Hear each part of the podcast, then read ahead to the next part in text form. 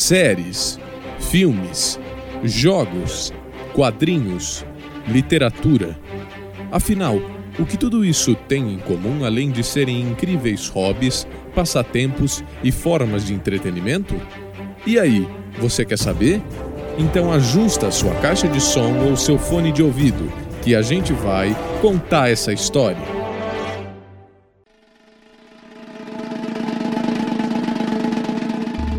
Olá, ouvinte, seja muito bem-vindo ou bem-vinda. Estamos dando início a mais um episódio do nosso programa de podcast. Conta essa história. A proposta do nosso programa é a da divulgação científica das ciências humanas por meio da cultura pop. E neste episódio, nós vamos discutir diversos assuntos: segredos de Estado, censura nas democracias, história a partir de testemunhos e muitos outros. Tudo isso por meio da série Chernobyl, uma produção da HBO criada por Craig Mazin, que recebeu 19 indicações na cerimônia do Emmy e venceu nas categorias de melhor minissérie, melhor direção e melhor roteiro. O acidente nuclear de Chernobyl já foi tema de documentário, filme, quadrinho e jogos. Eu me chamo Vinícius Lustosa e já adianto que não estou sozinho neste programa. Vou conversar com mais três pessoas que estão virtualmente ao meu lado, e a primeira dessas pessoas é o historiador que tem o coração dividido entre os estudos da história da África e as histórias em quadrinho. Gabriel Segueto, mande suas boas-vindas para os nossos e as nossas ouvintes. Olá, meu pessoal, muito bom poder estar aqui mais uma vez com vocês e ouvintes, sejam muito bem-vindos ao nosso bate-papo. E a outra pessoa que está aqui conosco é o texano mais brasileiro que eu conheço, uma enciclopédia humana das mitologias gregas e dos jogos da geração Nintendo. Victor de Paulo, mande as suas boas-vindas para os nossos e as nossas ouvintes. Salve, pessoal! E não podia deixar de contar com a grande presença dessa historiadora interessada nos estudos de gênero e o que for de séries, sitcom, distopia, séries históricas, ficção científica e tudo quanto vocês podem imaginar, ela já assistiu. Amabile Zanco, mande suas boas-vindas para os nossos as nossas ouvintes. Sejam muito bem-vindos e bem-vindas a um, um mais novo episódio do nosso podcast. Então, gente, todo mundo devidamente apresentado, vamos dar início à nossa discussão. Série Chernobyl. E antes que eu me esqueça, aqui vai o alerta.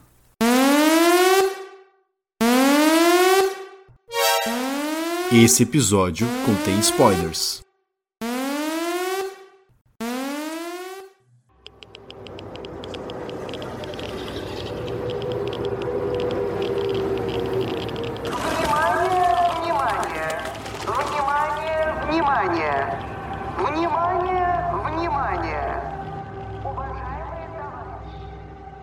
Na madrugada do dia 26 de abril de 1986, ocorreu o pior acidente nuclear da história, o acidente de Chernobyl, na Ucrânia Soviética.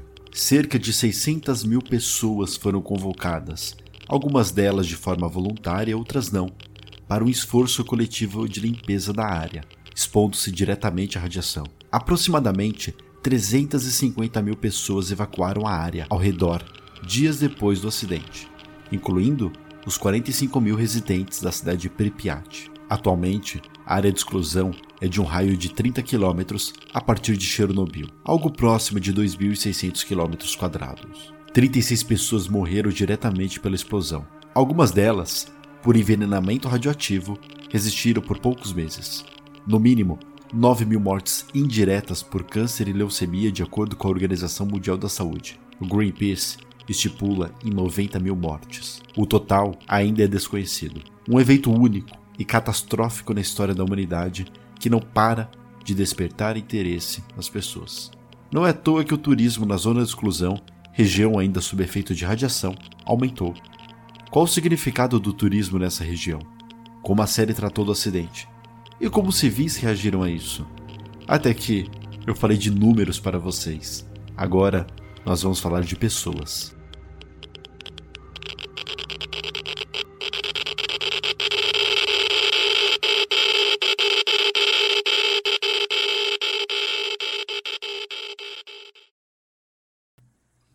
E aí, pessoal, o que, que vocês acharam da série Chernobyl? Vit, eu tô vendo que você quer começar a falar. Diga aí. Nossa, eu achei a série bem legal. Uh, ah, para uma série histórica, parece uma, uma história de ficção mesmo, porque um, você começa a assistir o primeiro episódio e você não quer parar. Eu acabei assistindo seis em um, cinco uh, em uma só. Um, eu gostei do tão real que as coisas parecem.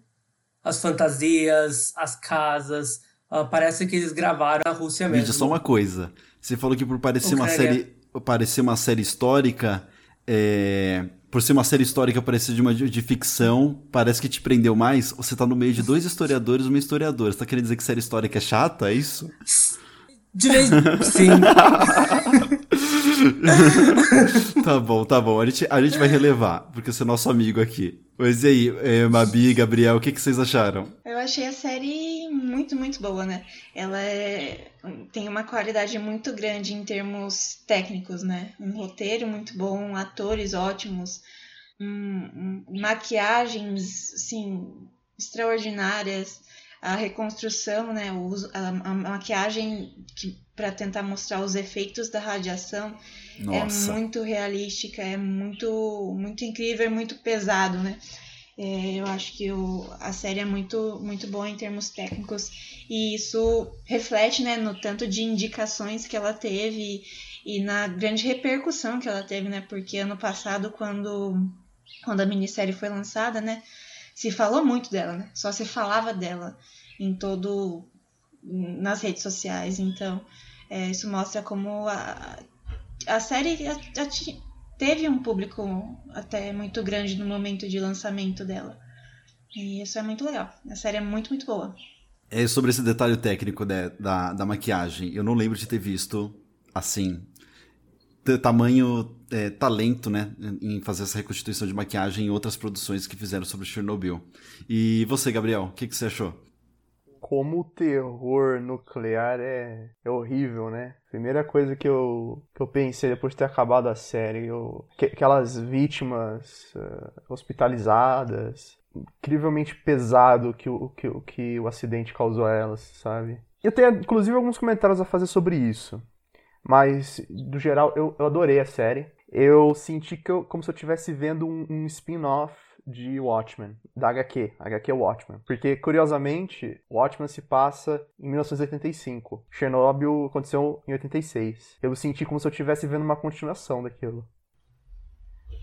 É... principalmente... A concretização de uma guerra atômica, né? É, exatamente. Concretização do, do temor que, que existia nos anos 80, do temor do qual, do qual o Watchmen nasceu, de certa forma. É, inclusive eu fiz algumas pesquisas a respeito disso, mas é, é estranho, porque se você para pensar, né, no, tanto na, no filme Watchmen quanto na HQ, tem aquele medo enorme em torno do Dr. Manhattan, dele estar tá causando câncer para as pessoas e imagina isso, cara, um ano depois acontece em proporções gigantescas por falha humana. E Gabriel, você falou que você tinha dois comentários, acho que a respeito do que eu e a Mabi tava falando, acho que o Vit também comentou da questão da maquiagem, do desse horror nuclear, né? O horror dos efeitos de um desastre nuclear. É. O é, que, que seria isso? Porque eu acho que eu também tenho um comentário, eu acho que eu vou fazer a partir do seu.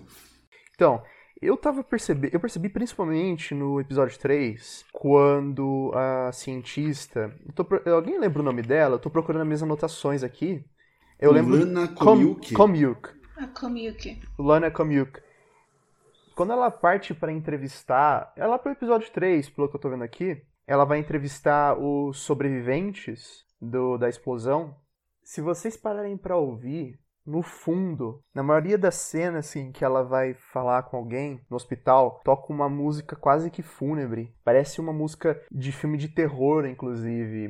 Assim, eu enquanto eu ouvia, eu tive a impressão de que era uma música que remetia assim a Frankenstein dos anos 30, sabe? O primeiro, o primeiro Frankenstein feito pro cinema, dos anos 30, ele tinha uma música também muito muito assustadora. E eu achei curioso que eles decidiram usar esse tipo de música meio de terror, porque eu acho que marca exatamente esse essa monstruosidade, porque tipo assim, a música tocava quando não tinha diálogo e, e focava nos personagens que tinham sofrido com a explosão e tocava aquela música. Só que, eu não sei, eu tenho a impressão de que eles colocaram aquela música não para tentar mostrar os, os sobreviventes como monstros, mas a monstruosidade seria realmente o que aconteceu, entendeu? O acidente nuclear é uma monstruosidade tão terrível quanto o Frankenstein, por sinal. Eu não tô dizendo, claro, que a, a música que eu tocava no Frankenstein é a mesma desse filme, mas eu não sei, eu ficava pensando em Frankenstein quando eu, enquanto eu via as cenas no hospital, porque é a mesma coisa, né? Uma monstruosidade criada pela mão de um ser humano. É, Gabriel, tem um comentário a partir disso. E, Vit, eu acho que a Disney vai voltar hoje nesse episódio, viu? Mas é o meu comentário sobre essa monstruosidade, esse é, evento traumático histórico que foi o acidente nuclear de Chernobyl. Eu vou pronunciar totalmente errado eu, o nome de um professor de, de uma universidade da Holanda, que ele foi turi guia turístico na Alemanha, Karel Werdeler, eu acho que é assim que pronuncia. E por que, que eu estou querendo falar de, desse, desse professor? Porque ele deu uma entrevista, eu não me recordo aonde agora, qual site que ele deu entrevista, eu acho que eu acho nas minhas anotações ao longo do nosso episódio, falando de um estranhamento que ele tinha a respeito dos turistas que iam visitar é, memoriais do Holocausto. Hum. Porque ele falava, gente, são férias, período de férias. Nas férias as pessoas vão procurar o sol, a praia, entretenimento. E eu vejo que elas estão procurando cemitérios, campos de batalha de guerra. Esses ah, espaços não foram feitos para serem lugares de entretenimento. Por que, que eu estou falando isso? Porque depois do, da série Chernobyl, o turismo em Chernobyl aumentou demais. Ele aumentou, mas muito, tanto no lugar quanto na, nas, nas cidades ao redor. E além disso, as pessoas começaram a tirar selfie sorrindo. Teve até, teve até selfie semi-nude. Eu não tô, eu não tô zoando aqui, não. E o, o, o, criador da série, o Craig Mazin, ele escreveu no Twitter, falou... Acho legal aumentar o interesse das pessoas por Chernobyl, mas por favor, respeitem. Respeitem é, o que aconteceu aí. Repara só como é tão como é problemático isso, né? A série Chernobyl mostra como é traumático esse evento horroroso que foi, foi Chernobyl. A gente acabou de falar que um dos elementos traumáticos que foi o estado das pessoas que estiveram sob a radiação. É, a cena do hospital que o Gabriel trouxe. A cena que o Vit vira e mexe fala comigo e já enche os olhos dele de lágrima. Vit, que cena é? é por favor, diga para os nossos ouvintes. Nossa, quando eles vão matar os cachorros. Nossa, isso acaba comigo. É, essa é complicada. É. E repara só, eu tô trazendo esse tema aqui, que é algo que as pessoas andam falando bastante, que é o turismo sombrio. Você vai para esses lugares é, como memoriais do Holocausto, que não são feitos para entretenimento. E as pessoas vão lá e tiram selfie, vão lá como se fosse um espaço de férias. O, o próprio esse próprio professor de uma universidade da Holanda, que também foi guia turístico, ele estava falando que ele acompanhou um grupo no, se eu não me engano, foi no campo de concentração de Dachau, da Ho, acho que é da Ho que pronuncia, é, em que o seu auge, o ápice dele, teve 188 mil presos, e se eu não me engano, foram em torno de 32 mil mortes. As pessoas foram visitar o campo e à noite, sabe para onde elas foram? No bar. Assim, qual, qual relação que você tem? Você vai num espaço desse de uma carga pesada e é como se isso não, não te tocasse. É, por que, que eu falei que eu acho que a Disney volta hoje? Gabriel, eu queria que você compartilhasse aquele historiador é, haitiano que fala sobre algo que a Disney fez um tanto quanto bizarro. Parece até uma fanfic do Fortran. Mas não, isso foi ideia mesmo de, de criar um, um, parque de diversões na Disney. Diga aí, Gabriel, por favor. Sim. É, na verdade, ele é um antropólogo. Ele era, na verdade, isso. ele faleceu em 2012, infelizmente. É o Michel Hope. Ele é autor de um livro que chama Silenciando o Passado. É, subtítulo Poder e, e a produção da história. O Michel Troilot ele explora nesse livro questões como silenciamentos e seleções também nas narrativas históricas. É, ele estuda também a legitimidade de certas narrativas é, sobre a história. E nessa questão da legitimidade nas narrativas, ele traz o exemplo da Disney. É, se não me engano, acho que é no penúltimo ou último capítulo do livro, ele fala que a Disney tinha um projeto de fazer um parque temático da escravidão nos Estados Unidos. E esse projeto ele não foi para frente porque recebeu uma grande repercussão. É, de diversos atores é, políticos. E o Troilan ele traz esse exemplo para discutir uma coisa, que é tipo assim: quando você vai trazer uma narrativa sobre o passado, existem narrativas que, aos olhos da opinião pública no geral, elas são legítimas ou não. Então, a maneira que você se aproxima do passado, a maneira que você trata a história alheia, ela vai dizer se você está ou não trazer, é, construindo uma narrativa legítima. Então, por exemplo, o caso de um parque de diversões sobre a escravidão gerou tanta repercussão que a Disney foi para trás, porque, segundo Troilo, isso seria uma narrativa legítima, entende? É diferente, por exemplo, de, por exemplo, você fazer um programa de televisão tentando despertar a consciência das pessoas a respeito, né? Já seria uma narrativa diferente, teria mais legitimidade do que você fazer um parque de diversões. E já que você falou do caso do, da Alemanha,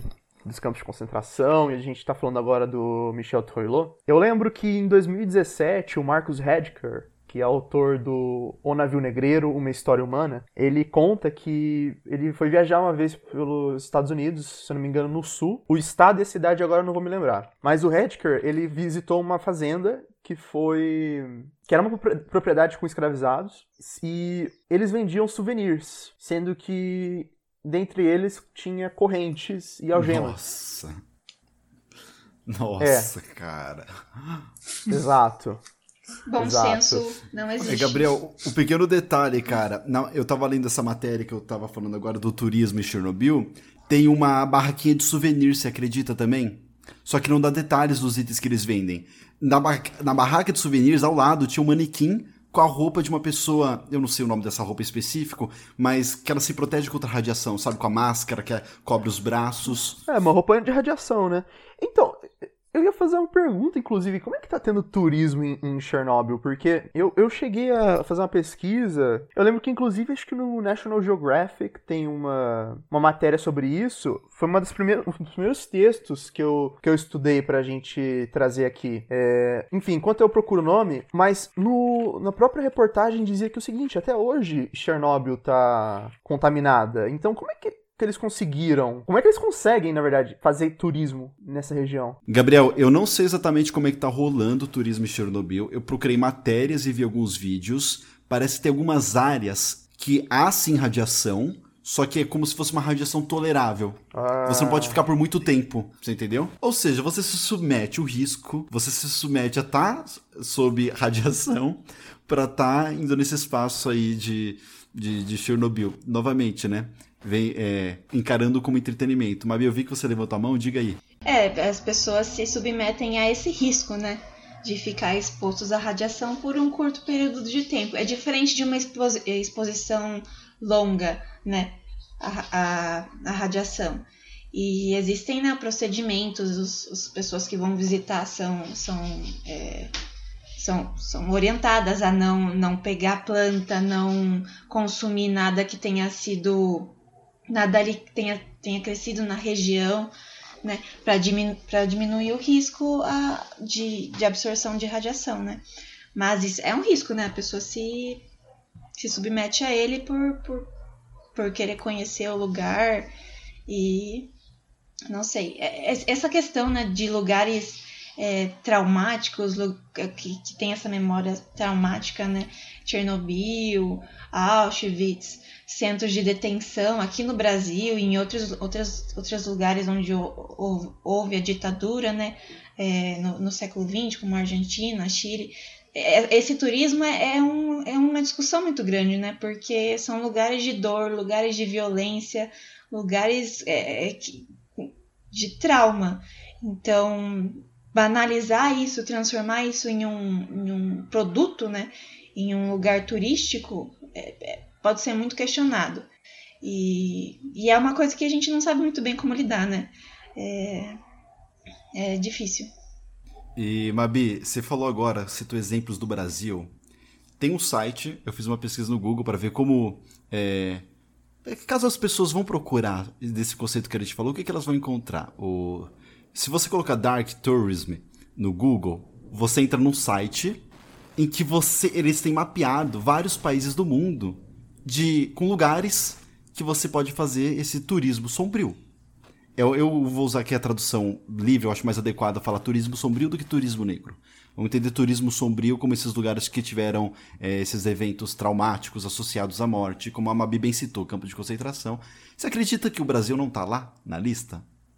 Não tá, não tem o Brasil. Acho que é, o, a, a, gente é um povo alegre, sensual, enfim. Ah, é? E... não sei, Viti, se, se aí também tem essa imagem daí, porque parece que é um site americano. É. Mas, existe é... todo o problema da ditadura no Brasil, né? A ditadura no Brasil, como memória, é um problema. Mabi, só que tem outro ponto além da ditadura que eu quero trazer. O turismo em Ouro Preto. Como assim? Cidade de Ouro Preto, que fica em Minas Gerais, elas têm várias minas. Minas Sim, que foram já construídas. estivemos em Ouro Preto, ambos.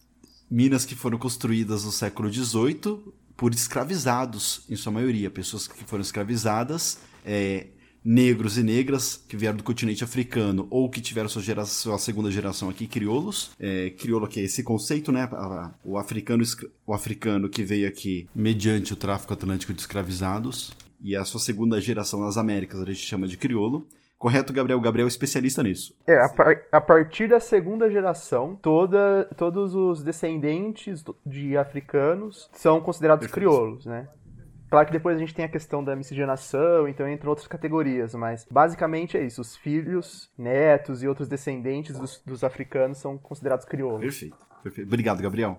Quando você. Eu visitei duas minas dessa. Duas minas em Ouro Preto, tem várias. E eu entrei já me preparando.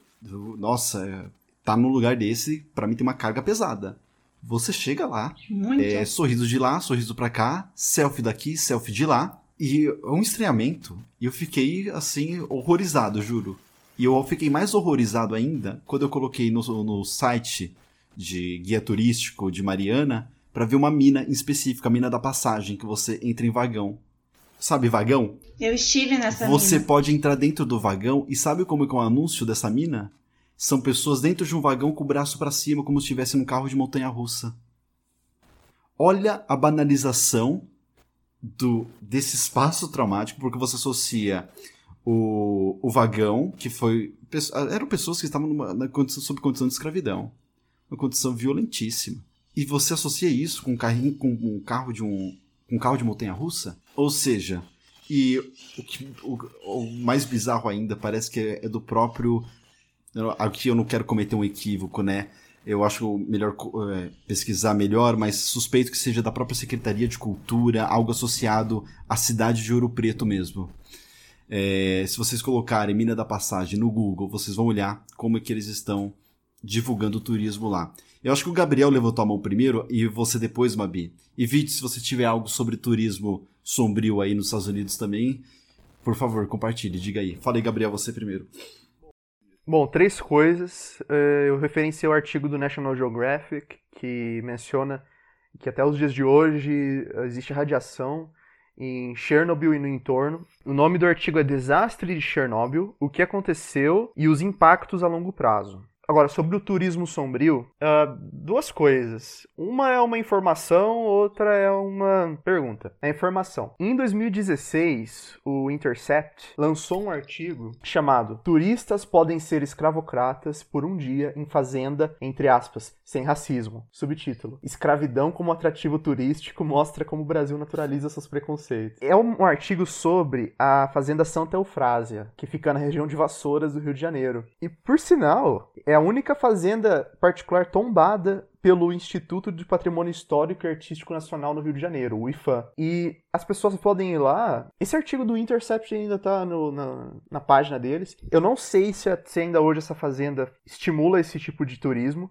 mas até 2016 existia e as pessoas iam lá, podiam ver pessoas negras vestindo branco, como se fossem escravizadas, trabalhando, uh, serviam comida dessa forma. É uma eu acho muito estranho como que em países que tiveram é, é, regimes escravocratas tão prolongados, como foi o caso do Brasil e dos Estados Unidos, eles transformaram a memória desses, dessas pessoas em um atrativo turístico. Eu acho muito estranho isso. Eu não, eu fico até pensando agora se em outros países, como por exemplo Cuba, Argentina, México, tiveram ou tem algum é, tipo de turismo desse tipo, sabe? Eu, eu, eu, queria saber mais mesmo. Agora uma pergunta: por que que vocês acham que Chernobyl é um ponto turístico? Por que que é, Santa Eufrásia é um ponto turístico?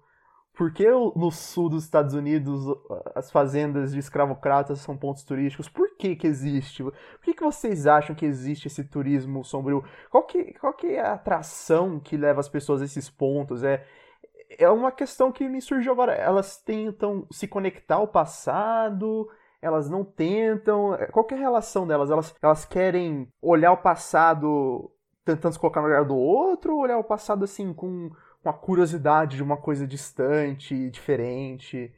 É, é uma coisa que, que eu fico pensando, sabe? Qual que é a relação dessas pessoas com isso? E agora, eu, ia, eu prometi que ia fazer só uma pergunta, mas eu quero fazer outra. Agora, na opinião de vocês, o que, que diferencia uma Santa Eufrásia, uma, uma visita turística a Chernobyl da própria série? O que, que diferencia Nossa. Essas narrativas históricas é, uma da outra? É, tem uma diferença? Não tem? O que, que vocês Olha, acham? eu posso começar a tentar responder isso. É, quanto à primeira questão, eu, eu acho que muito do atrativo né, dessas, dessas pessoas de visitar esse é, lugares como Chernobyl é, é, é essa, um pouco essa, esse sentimento de distância, né? Distância de, em, do passado. Visitar um lugar completa, que tem um, uma história macabra, uma história de dor que não te afeta de maneira alguma e te dá uma, um, um distanciamento é, muito grande. É, é, um, é um, um, problema, na verdade, né? Eu acho que o, o modo como a memória é, é lidada nesse tipo de, de, de, lugares, ela deve ser um pouco mais questionada, né? Chernobyl eu não sei até, até tanto, porque a gente está falando de um desastre nuclear, né? é um, um desastre é, causa, é causado né, por, por ações humanas, por uma falha humana, mas no, no final é um, é um, foi um, uma explosão que ocorreu e liberou radiação. Lugares como centro de detenções, campos de concentração, fazendas escravocratas já é um, um, outra coisa, né? Está falando de uma violência imposta por seres humanos a outros seres humanos, que é um problema muito grande, né? Você ir numa fazenda e fingir, e fingir né, que você pode ser um, um escravocrata por um dia, é, cadê o bom senso, né? Cadê a, o cérebro da pessoa? Porque isso é, é, uma é muito problemático, é muito é, questões de museu também, né? Como você vai visitar isso? Como, como um, um centro de concentração. Você vai lá visitar um, um centro de detenção da ditadura na Argentina, vamos dizer assim. E como você vai apresentar isso? Você vai entrar no centro, é, a estrutura do prédio está lá, mas e dentro do prédio? Como, vão, como vai estar? Tá? Como as salas vão estar tá, vão tá dispostas? Que, que artigos vão estar tá na sala? O que, o que, como ela vai estar tá mobiliada? Né? Isso é um questionamento. É, as paredes estão lá, tão, trazem as marcas das pessoas que passaram por ali e que gravaram, que deixaram seus nomes, suas, suas marcas naquelas paredes, algumas visíveis e outras não. É, mas como que você lida com os móveis, com, com colchões, com, com tudo isso, né? Como que você lida com essa memória da dor? A memória da dor é uma coisa muito difícil de se lidar. No Brasil, a gente, quando a gente fala da ditadura, isso é um, óbvio. É, é tem gente hoje em 2020 tem gente que nega que a ditadura aconteceu no Brasil. Isso é extremamente mal resolvido. Então, problemas. Qual que era a segunda questão, de novo? O que, que diferencia uhum. ou a série Chernobyl desses, é. desses roteiros turísticos? Da, desse turismo é, sombrio? voltando, então, tentando responder a sua questão.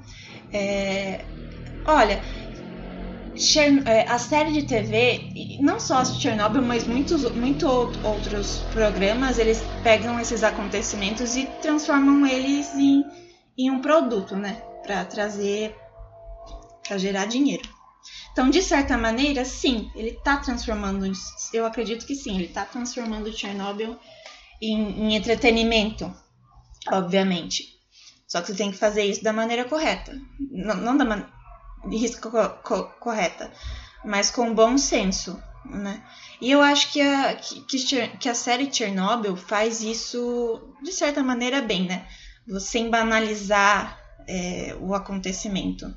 Embora né, exista né, a licença poética de construir para tor tornar aquilo mais atrativo para o grande público. Né? Por exemplo, aquela, o último episódio, né, que é o hum. praticamente inteiro, é sobre o julgamento. É, E, e, tem toda aquela dramatização é. em que o Legazov, a. Como que é o nome da. Da, da, da cientista? Esqueci. Ulana, a Uliana. Komiuki e o Sherbina, né? Eles vão lá e apresentam cada um, constroem toda uma dramatização para para fechar a série, né? Isso aí é uma construção, isso aí é uma coisa da série, até porque o, o tribunal de, de em Chernobyl, né, foi a portas fechadas, é, nada de imprensa internacional, só é, uma coisa bastante fechada mesmo, mostrando a censura, mostrando é, o problema que Chernobyl como, de, de, como foi lidado o acontecimento e a série transforma isso, né? Dá aquela dramatização para tornar aquilo mais palatável, mais atrativo para quem tá assistindo, né? Porque o, o, o, Vinícius fez essa brincadeira assim no começo do, da nossa conversa, né? É, história chata. De certa maneira, assim, ele, o entretenimento, seja livro, seja série, seja filme, ele, ele modifica. Ele é uma reprodu, ele é uma ficção, ele tá ali ele, ele é, apresenta um discurso ao reconstruir determinada coisa, mas ele é um discurso. Então, ele, ele usa de atrativos, ele usa de, de licença poética para tornar tudo aquilo mais palatável, mais atrativo para quem vai assistir. Para gerar, óbvio, dinheiro, porque não se faz um filme, não se faz uma série de graça, né? Se faz para gerar dinheiro, para conseguir dinheiro. E e o sucesso de Chernobyl mostra o quanto esse tipo de, esse, é, tipo de acontecimento é atrativo, porque a gente está falando de Chernobyl, né? então a gente fala de desastre nuclear, fala sobre a União Soviética, fala sobre censura, e é um tema extremamente atrativo, principalmente hoje, quando a gente para para pensar, né? Porque estamos vivendo em, em tempos preocupantes e. sei lá, continue. É... Quer falar, Vitor?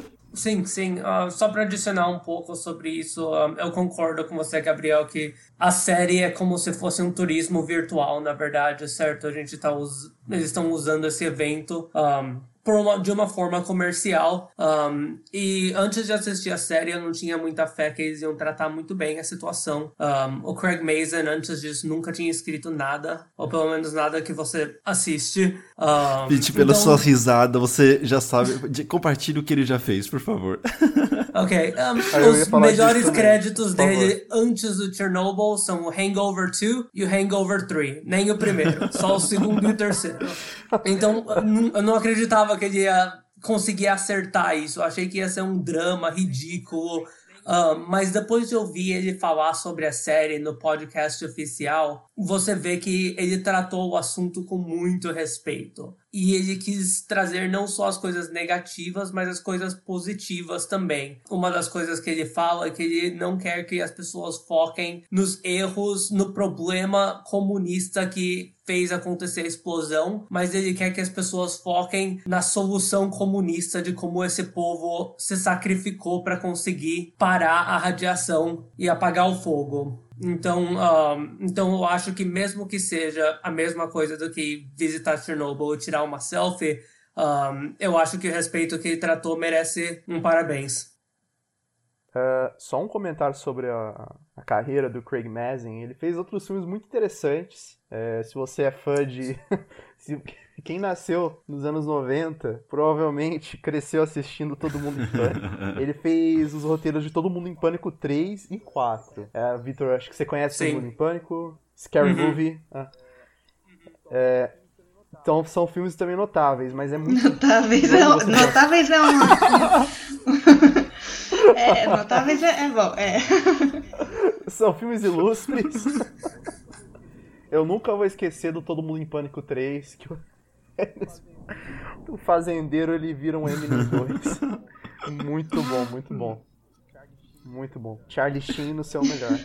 Uh, mas uma outra coisa que eu tava lembrando enquanto vocês davam a resposta para minha pergunta, eu lembrei que quando eu fui fazer minha iniciação científica é, lá para meados de 2017, quando eu estava escrevendo o projeto, eu, eu me. Eu, eu, eu encontrei um livro chamado The Body in Pain, de uma autora chamada Elaine Scarry. Ela, basicamente, ela faz um estudo filosófico a respeito da dor e de como a dor ela é transmitida em narrativas. Então, além de, de ter uma parte filosófica, também tem uma certa crítica cultural aí. E uma das coisas que a Scarry ela mostra é como que você transmitir a dor é difícil. É, ela cita até o exemplo do médico e do paciente, né?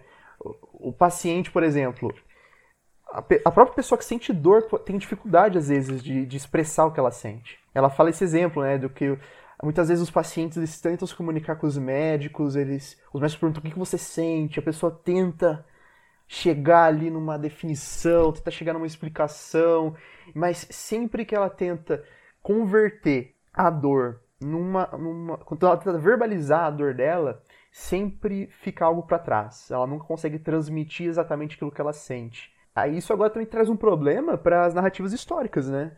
E eu falo e por narrativas históricas, é, caros ouvintes, caros colegas, eu, eu digo qualquer tipo de narrativa que envolva história. Então a gente está pensando aqui em Chernobyl, a gente está pensando nesse turismo sombrio, nesses locais em que tentam converter a, a dor alheia em um. a história de dor alheia em um, em um, um produto turístico.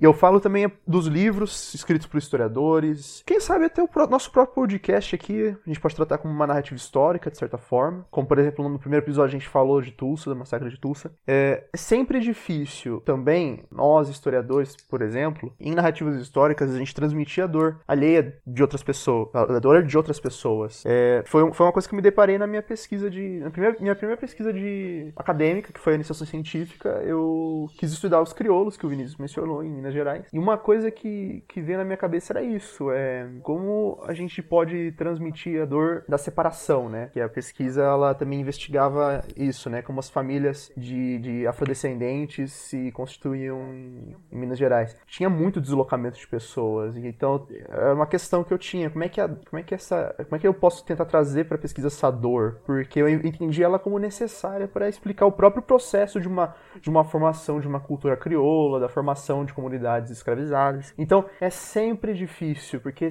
você nunca vai conseguir transmitir completamente aquilo que ou você sente ou que uma outra pessoa sente. Quando a gente fala principalmente de narrativas históricas, é muito difícil trazer aquilo que as pessoas sentem, muito difícil transmitir a dor desses personagens históricos. Embora Chernobyl, ela tem um recurso audiovisual assim incrível. Então, por exemplo, o Mazing, ele voltando ao exemplo do hospital, ele quer mostrar o horror nuclear, ele põe a música uma música assim digna de Frankenstein de 1931, digna de Halloween, A Noite das Bruxas do John Carpenter. É, ele quer mostrar a fisicalidade, a fisicalidade, materialidade, desculpa, materialidade do horror. Então o que ele faz? Ele mostra os sobreviventes, ou em alguns casos não mostra, né? Eu acho que o Akimov, ele não foi mostrado. A, esqueci o nome dela de novo. Como Komyuk. A Komyuk ela só fala pro, pro Legazov, o Akimov não tem mais É uma cena muito forte, muito. Você não mostra, você não precisa mostrar. Exato. Tem, tem a dor, ela, no, eu acho que na arte a, a, a dor tem mais tem maneiras muito diversificadas de se transmitir. Por exemplo, o Akimov, você conseguia ouvir a voz dele. Você não via o rosto dele, você ouvia a voz dele. É uma voz fraca, etc. Por mais que você, ele não esteja falando da dor dele, você consegue imaginar um pouco ali o que aquela pessoa está passando. Mas só que, só que ao mesmo tempo você não é, consegue. Eu quero aproveitar, agora que você falou de narrativa histórica, Gabriel, e eu vou ter que usar quem não é da história de cobaia por um instante para esse comentário. Posso te usar de cobaia, Viti? Pode ser. Vai nessa. Viti, é o seguinte, você fez um comentário bacana que a pessoa que tem interesse em história, mas não é profissionalizada em história, fala de, de séries históricas assim. Eu, eu gostaria que você falasse, quando você assiste uma série histórica, um filme histórico, o que, que você busca no filme assim? Você acha que o filme, por exemplo, uma série histórica de Chernobyl, assistindo ela, ela vai te ensinar sobre o que foi Chernobyl? Quando você busca, nossa, eu vou ver uma série, um filme sobre a Segunda Guerra Mundial, um evento específico da Segunda Guerra Mundial, sei lá, é o, o Dia D, por exemplo, ou, ou como pianista, os, os, o Gueto de Varsóvia. Você acha que você vai aprender sobre aquilo? Qual que é o seu interesse numa série histórica ou num filme histórico? Um, eu acho que depende, na verdade. Eu acho que tem dois tipos de interesse que você pode ter numa série histórica. Um, uh, no caso de Chernobyl, é de você aprender mesmo, sabe? É uma série que você entra já um, com a expectativa que você vai aprender alguns detalhes que você não conhece. Na verdade, eu não conhecia muito de Chernobyl antes da série. Sabe, eu sabia o que aconteceu, um, eu sabia que ainda é uma área contaminada, mas eu não sabia sobre os detalhes pequenos. Um, então, eu acho que eu aprendi. Mas o outro lado, tem horas que você assiste ou uma série ou um filme histórico e o que você quer mais é que parece autêntico. Você quer se sentir como se você estivesse naquele momento. Uh, nesse caso, você não está necessariamente pensando em, ah, eu quero saber se isso é verdade, isso é mentira. Uh, um bom exemplo disso bem recente foi o filme 1917 do Sam Mendes, que é baseado numa história real, só que não é isso que você está prestando atenção, certo? Tem a câmera que vai sem, uh, sem corte nenhum e você fica imerso naquela experiência. E isso também tem valor em séries e filmes históricos. Você falou, rapidinho, é, você falou que você não conhecia muito sobre Chernobyl. Quero levantar um ponto muito importante que muita gente que não é da, da história, não é historiador, não tem. É isso que eu queria, Babi. Historiador não é enciclopédia. A gente, quando a gente entra na faculdade de história, quando a gente se forma em história, a gente não sabe tudo sobre história. Então, você não sabia muito sobre Chernobyl, mas a gente também não sabia, porque a gente não é, não é a nossa área de atuação. Eu estudo história antiga, sabe? Eu tô em outro lugar. Então, assim, o historiador não sabe tudo sobre a história do mundo inteiro. Isso é muito, muito bom ressaltar para quem não é da área, porque muita gente não tem essa noção. Então, é um aprendizado também pra gente, porque embora a gente conheça assim o contexto geral, porque normal, ao longo da vida a gente conhece, às vezes por ser historiador, às vezes tem um interesse um pouco a mais em determinado assunto, é, a gente não sabe tudo sobre, sobre tudo em história. A gente, a gente não é enciclopédia e nem calendário. Eu lembro muito bem de uma aula em que, a, em que uma professora falou, falou assim: historiador não é calendário, historiador não sabe é, todas as datas de todos os acontecimentos que, da história, entendeu? Eu acho isso muito, muito legal de pontuar, porque quem não é da história, às vezes vezes tem essa, essa noção é, pré-concebida de que sabemos tudo de absolutamente tudo. Que não Perfeito, sabemos. Perfeito, Babi. E, Viti, eu amei o seu, a sua resposta. É, eu quero, eu vou comentar ela agora. E Mabi e Gabriel, se vocês tiverem discordâncias, porque é muito comum a gente que é formado em história é, termos visões específicas de o que é história. Por exemplo, eu, garanto, eu te garanto, Vitor, se você perguntar para mim o que é história pro Gabriel e pra Mabi, a gente vai dar respostas diferentes. Elas podem dialogar uma com a outra, mas elas podem ter, vão ter algumas inclinações diferentes. Agora eu quero comentar o seu comentário. Seguinte, você, não só você, mas eu vou o, o você aqui que eu quero dizer é a pessoa que gosta de história, mas não é o especialista, o que é formado profissionalmente em história. Eu costumo falar que tem uma diferença de duas palavras. Quando você assiste uma série histórica, ou até uma ficção, um filme, você assiste com uma palavrinha na cabeça. O quê? O que foi Chernobyl? O que aconteceu? Agora, o historiador profissional, ele tem uma outra palavra, muda, não é o quê? É o porquê. Por que, que o diretor, por que, que a produção é, fez esse recorte? Por que, que a série Chernobyl, ao contrário de outros filmes que mostram os efeitos da radioatividade, mas às vezes só focam no discurso dos grandes líderes. Não tem um episódio, por exemplo, para mostrar como civis, a partir do, do, do testemunho de civis, é, seja os bombeiros, seja a mulher de um bombeiro, seja aquele jovem rapaz que eu nem lembro do, no que, que ele trabalhava em, em outra cidade que. Liquidador. O que, Mabi? Liquidador. Liquidador, que depois ele vai lá pra cena da carnificina de cães lá. Ou seja, o que eu quero dizer é. A gente olha, a gente é, é vacinado, a gente é treinado com um olhar crítico para ver isso. Não com eu vou aprender sobre. Não, a gente aprende, a gente pega alguns detalhes sim, mas a gente vai com a dúvida. A gente não vai, a gente assiste a série já querendo pesquisar outros elementos dela, saber deles, entendeu? Por exemplo, a série Chernobyl, ela fala mais do presente do que do passado. Isso é o que a gente vê. Essas produções elas são contemporâneas. É uma reconstituição contemporânea sobre Chernobyl. E tanto que eu vi ela, o que eu mais vi em Chernobyl, na verdade, foi movimento anti-vacina, foi discurso de governantes como Trump e Bolsonaro, foi negação de crise climática. Para mim, esses discursos estavam muito claros. Eu até vou comentar mais daqui a pouco. Acho que o Gabriel quer comentar agora. Não sei se ele quer complementar minha fala. E antes de passar a bola pro Gabriel, Viti, ficou claro? É... Sim, ficou. Beleza. Não, eu entendi, é, eu, eu entendi a diferença, assim, entre Sim. como vocês pensam sobre isso e talvez como eu penso sobre isso. Não que o modo como você pense sobre isso esteja errado, de maneira alguma. Não. Ah, nós somos profissionais, da... nós, nós somos formados. Perfeito, Mabi. Eu queria fazer essa ressalva. Eu queria fazer essa ressalva agora. Não significa que a sua leitura ela é invalidada de forma alguma. São leituras diferentes. Eu não estou falando que a minha leitura, ou do Gabriel, ou da Mabi, ou de outro profissional da história é melhor que a sua, ou de outro, outro, outro leigo, é, outro amador, no sentido que ama história, é, é, pior do que a nossa. Nada disso, de forma alguma. Estou falando que são leituras diferentes. Inclusive, você contribui com a gente, a gente contribui com você. Diga aí, Gabriel. E obrigado, Mabi. A Mabi, a Mabi já estava preparada, falou Vinícius. Do... o Vinícius está falando que a visão dele. Eu vou falar. Mas eu ia fazer ressalva, Mabi. Eu ia fazer ressalva porque o objetivo não é esse, não é invalidar. O objetivo é trazer outros pontos. Diga aí, Gabriel. Diga aí, Gabriel. É, algumas, algumas coisas, é, acho que principalmente sobre a própria formação do historiador, a Mabi falou, nós não somos calendários humanos. É, a gente não é igual aquele vilão do Batman, o Homem Calendário, que ele tatuava os meses do ano em volta da cabeça, nem, a gente nem tem assim igual Homem Calendário, gente tem nossa, nosso. No caso dele, uma cela, nos nossos quartos, é, calendários espalhados para todos os lados.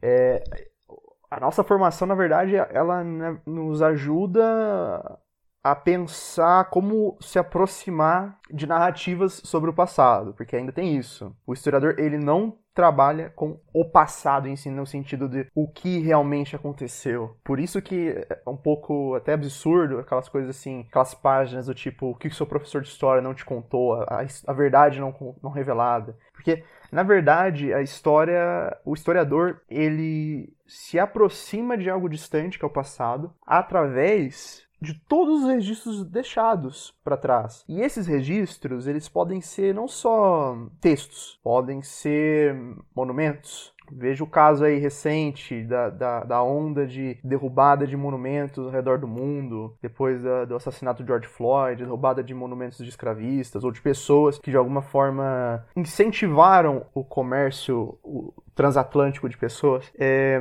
lidamos com pinturas. É, nós aprendemos métodos de, eu vou usar um termo médico, dissecar esses registros. E a partir disso a gente tenta se aproximar de uma explicação. A gente primeiro tenta absorver tudo aquilo que a gente consegue desses registros variados e a partir disso tenta compor uma explicação, uma, uma explicação lógica para aquilo. É mais ou menos esse o nosso trabalho e, e, e é para isso que nós somos treinados e não só como historiadores, mas como professores também, a gente aprende a ter uma aproximação cuidadosa com essas várias versões do passado, porque uma outra coisa é essa, né? Ok, o passado ele é formado de narrativas diversas, muitas vezes, muitas vezes não, quase sempre praticamente, que se contrapõem. É, que, por exemplo, você falar da, da conquista de direitos, é, da conquista de cidadania no Brasil e nos Estados Unidos, por exemplo, o relato de um abolicionista branco, tanto no Brasil como nos Estados Unidos, vai ser uma coisa, Agora o relato do, do Luiz Gama vai ser uma coisa, o, o relato do Frederick Douglass, da Sojourner Truth, vai ser completamente Você oposto. poderia dizer quem são eles, Gabriel, por gentileza? Ah, ok. O, o, bom, Luiz Gama, ele... O pessoal conhece ele como o advogado dos escravos, né? Dos escravizados. Inclusive, acho que ele vai aparecer naquele se é que já não apareceu naquele programa do Lázaro Ramos, Vozes Negras, acho que ele vai aparecer ainda. É, Frederick Douglass, é, sobre o Luiz Gama, ele também Ele foi um advogado sem diploma. Ele, ele defendia pedidos de liberdade nas cortes em nome de escravizados. Frederick Douglass, ele foi também um abolicionista, um orador. E nos Estados Unidos, ele, ele era um escravizado, ele obteve a liberdade dele por, por meios próprios, se tornou um, ele é era um autodidata, então, ele é muito famoso porque ele escreveu, acho que, mais de uma, uma mais de uma autobiografia. Sojourner Truth, ela também foi uma ativista como o Frederick Douglass, era uma abolicionista afro-americana. Também, é, acho que cheguei já a falar, né, que ela é dos Estados Unidos. Eles são mais ou menos da mesma época, o Frederick Douglass e a Sojourner Truth, os dois viveram no século XIX. Na verdade, Sojourner, o Frederick Douglass e o Luiz Gama, os três viveram no século XIX. Só que o Luiz Gama no Brasil, os outros dois nos Estados Unidos. Acho que eles nunca chegaram a se encontrar. Seria um encontro interessante. Falando agora, Gabriel, você pegou, né, casos de ex-escravizados. Luiz Gama, Frederick Douglass e a outra eu não a conhecia. Uh, Sojourning ah. Truth. Ah, não, a gente já leu um texto dela. Já. Já. é. é... Vit, voltando no negócio de. Esqueci de passado traumático, qual era a expressão que eu usei dos, dos lugares de horror? É... Turismo sombrio? Turismo sombrio, Mabi, muito obrigado. Vit, também tem esse tipo de turismo nos Estados Unidos, cara? De visitação em fazendas escravocratas aí no sul esses horrores que o Gabriel comentou? Lugares de assassinato. Eu, eu lembro de já ter visto alguma coisa assim, é, casas de serial killers, esse tipo de coisa, né? Acho que isso entra nessa categoria. Aqui tem muita coisa disso. Tem, eu acho que o mais famoso, na verdade, um, é Gettysburg, onde teve uma, uh, uma das maiores um, batalhas da Guerra Civil. Um, e também essa história de plantação um, onde tinha escravo, tem gente que se casa lá. Então não é só nem só visita. O ator Ryan Reynolds, que faz o Deadpool, se casou numa casa dessas. Então tem um, tem um interesse mesmo com isso, certo? Tem aqui, um, lá em Dallas, tem o um lugar onde o Kennedy morreu.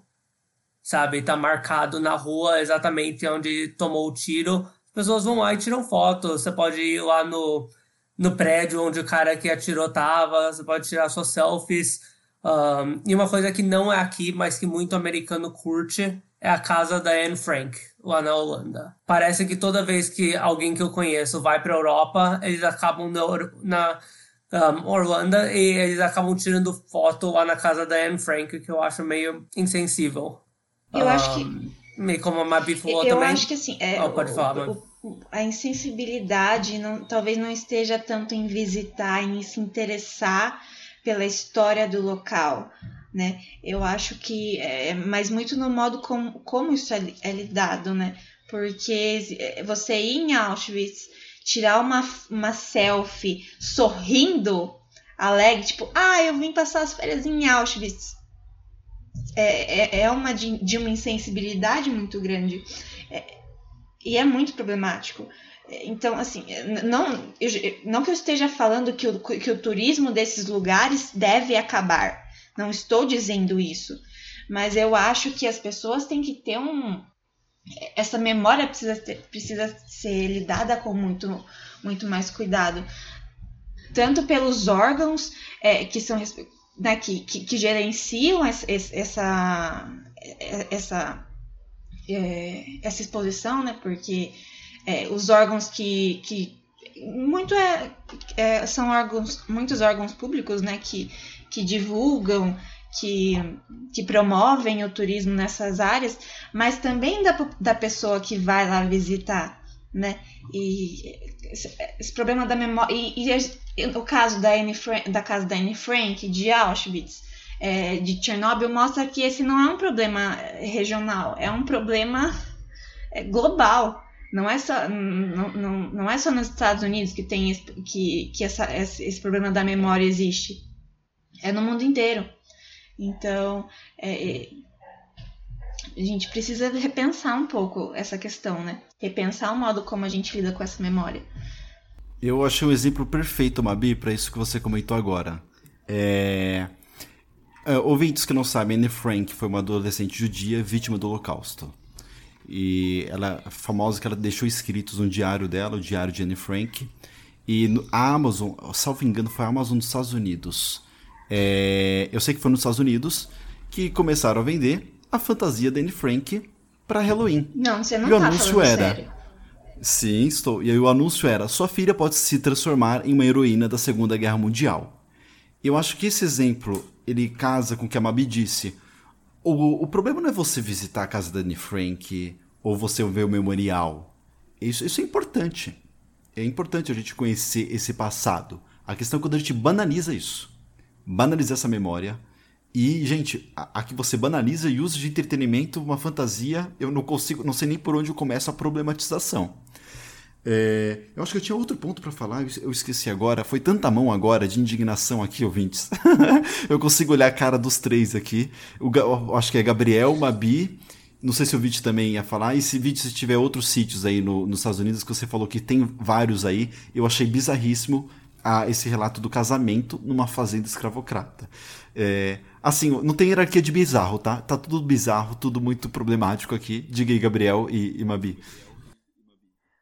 O que eu ia falar, na verdade, entra um pouco é, na questão da- do, do turismo sombrio e, e da própria relação do- das pessoas no presente com o passado. E também entra na, na própria maneira em que a história se transforma num produto, é, quando ela se torna enredo de séries e de filmes. Eu trouxe aqui uma. Eu vou trazer aqui um trecho de uma obra do historiador Walt- Walter Benjamin. O nome do texto é, Teses sobre o conceito de história. Ele está na obra Obras Escolhidas, volume 1. Magia e Técnica, Arte e Política, Ensaios sobre Literatura e História da Cultura. É, esse aqui é edição de 87 pela editora Brasiliense. O Benjamin, nesse, nesse texto, Tese sobre o Conceito de História, ele tem esse seguinte trecho. A história é objeto de uma construção, cujo lugar não é o tempo homogêneo e vazio, mas um tempo saturado de, entre aspas, agora. Assim, a Roma Antiga era para Robespierre um passado carregado de agoras, que ele fez explodir do contínuo da história. A Revolução Francesa se via como uma Roma ressurreta, uma Roma ressuscitada. Ela citava a Roma antiga como a moda cita um vestuário antigo. A moda tem um faro para o atual, onde quer que ele esteja na folhagem do antigamente. Ela é um salto de tigre em direção ao passado. Somente ele se dá numa arena comandada pela classe dominante. O mesmo salto, sob o livre céu da história, é o salto dialético da revolução, como o concebeu Marx. Walter Benjamin é um autor muito complicado, muito difícil de entender. Belo ponto. Eu falo isso por experiência própria. Muito difícil, né? Eu falo isso por experiência própria. Mas quando eu li esse texto, teses sobre o conceito de história, esse, tre- esse trecho saltou assim nos meus olhos. Claro, o, eu vou assim falar aqui o, a minha interpretação sobre esse trecho. Pode ser que eu esteja errado, ou não errado, mas equivocado talvez. Então, se algum ouvinte for historiador, historiadora, ou já leu Walter Benjamin e, e queira comentar depois nas redes sociais, sinta-se à vontade. Mas por esse trecho eu consigo compreender que as narrativas históricas, pelo menos na concepção do Walter Benjamin, elas são determinadas pela classe dominante. Aí fudeu. Peraí. Caiu. Deixa eu... Caiu, caiu. É, tô, desculpa aí que eu caí. Sem problema. Então, como eu dizia, o Benjamin, o Walter Benjamin, ele nesse trecho, pelo que eu entendi, ele está querendo dizer que as narrativas históricas elas são determinadas pela classe dominante. O que que é a classe dominante? Quem detém o poder político, econômico. Essa é a classe dominante. E o passado ele é sempre recuperado pelo presente. Você tenta, na verdade, enxergar no passado o seu presente. Você tenta trazer, a, você tenta estabelecer aproximações entre passado e presente para tornar o passado legível, passado compreensível. Que como ele cita o caso da, da Revolução Francesa, que se via como uma Roma é, ressuscitada, por exemplo. E aí toda a ideia de republicanismo, a França revolucionária e a ideia de uma república e etc. Tem um resgate da ideia de república romana. Assim como os Estados Unidos fizeram isso, na, na, enquanto, enquanto se constituíam, enquanto, enquanto se constituíam como uma nação independente. Mabi? Tentando pensar um pouco nisso do que você falou de narrativa e discurso, a gente sabe que, que, que a história, em muita, mu- na maior parte do tempo, di- ditada por, pelo lado vencedor. A história, a história dos vencedores, a história dos, dos grandes, grandes nomes, grandes, grandes é, acontecimentos. é, vencedores e acontecimentos oficiais. E, um, e, e, um, e, um e a gente observa na historiografia, nos, nas últimas décadas, um movimento muito é, ao contrário de retomar é, é, essas outras histórias, né? A história dos vencidos, a história do, de, de indivíduos subalternos, de, de pessoas que a, grande história, as, a grande narrativa, a história oficial busca deixar de lado. Deixa de lado. É, o massacre de Tulsa é um exemplo muito claro disso, né? Como a gente fa falou no primeiro episódio. E eu acho Chernobyl interessante porque, assim, ela, ela tem. Ela apresenta a narrativa oficial, né? Primeiro, o que aconteceu, é, de, assim, em termos é, cronológicos, como, como aconteceu o desastre, exatamente o, o que causou, né? E ela é muito didática nesse sentido, em mostrar como aconteceu a explosão. Para quem não entende, para quem não é físico nuclear, que nem a gente, né? Ela apresenta isso de uma maneira muito didática. E, então, a série ela tem esse movimento de mostrar o que aconteceu, de, de mostrar de, a partir dos personagens como o governo soviético, soviético lidou com isso em, uma, em, um, em um cenário de apagamento e negação da verdade, mas ela mostra também a história a história de, de pequenas pessoas, de pessoas que, que, que estavam ali que, que são ignoradas pela história, pela grande história. Um exemplo muito grande disso é a narrativa da, da é, Ludmila Ignatchenko. Para quem não, não, não, pegou o nome, é, é, é a, ela é a esposa do bombeiro que aparece no primeiro episódio, em, acho que ela aparece em todos os episódios da, da, da minissérie, e ela, e ela, a Ludmila Ignatchenko, Ignatenko, desculpe, ela é uma pessoa real, ela é uma personagem real. A história dela, ela tá relatada no livro Vozes de Chernobyl, da Svetlana Alexievich. Alexievich. Desculpa, gente, eu não sei falar esses nomes, são difíceis para mim. É, mas é, que, é que busca, faz exatamente esse movimento.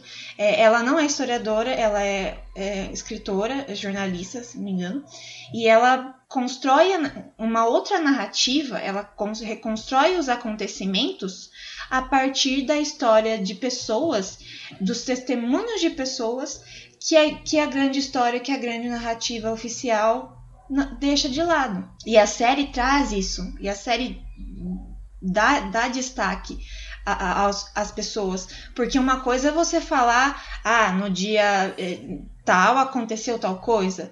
É, em, em 86 um reator explodiu, é, X pessoas foram, foram evacuadas, X pessoas morreram na hora, X pessoas sofreram, é, tiveram consequências a longo prazo e tal. Outra coisa é você pegar e mostrar, e mostrar uma dessas, dessas pessoas. Que a, e a série faz esse movimento, usando pessoas, pessoas reais, histórias reais.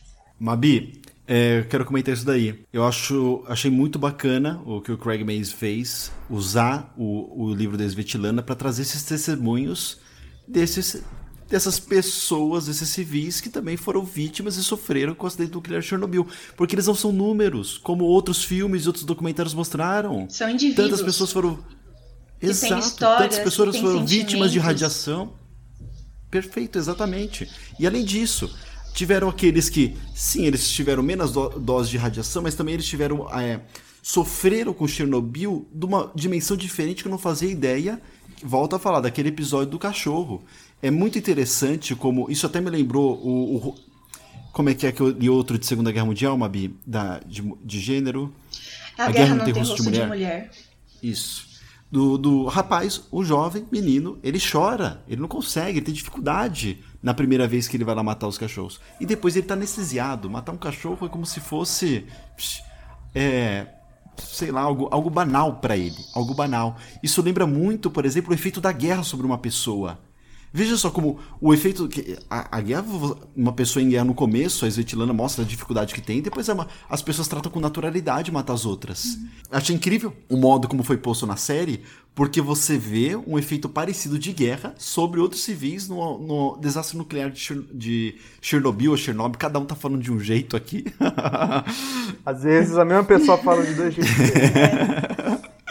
Exatamente. A gente vai oscilando aqui, mas é, repara só como é importante a gente fazer história também por meio de testemunhos, não só de relatos oficiais. Os relatos oficiais parece que as pessoas são números.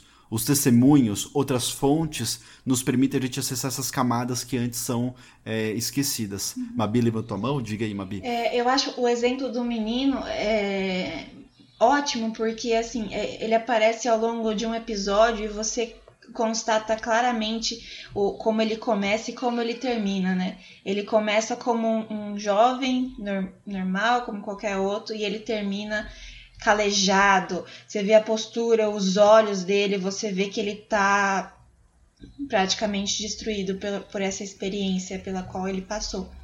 Né? Esse é um exemplo muito bom.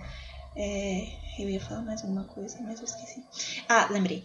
É, e a questão é assim: a gente vê com, esse tipo de narrativa que o sofrimento não é só causado pela exposição à radiação, não é só a pessoa que teve que que, que, que foi os bombeiros que foram expostos à radiação e morreram em, em alguns dias, ou as pessoas que moravam na região e foram e, e desen, desenvolveram é, é, consequências na saúde, como câncer, ao longo, nos anos seguintes, meses e anos seguintes. A gente tem a questão de, da evacuação, é, o deslocamento dessas pessoas para outra região, região, essas pessoas se tornam refugiadas, é, é, porque o governo soviético foi lá e falou. E, e, as pessoas contam isso, quando elas contam as suas histórias, quando elas narram a si mesmas, né, é, no livro da Svetlana. O governo falou que eles iam sair por três dias, depois eles voltavam. E, eles não, não, e que eles não podiam levar nada. Então as pessoas, as pessoas foram deslocadas na, da, da casa achando que iam voltar sem levar absolutamente nada.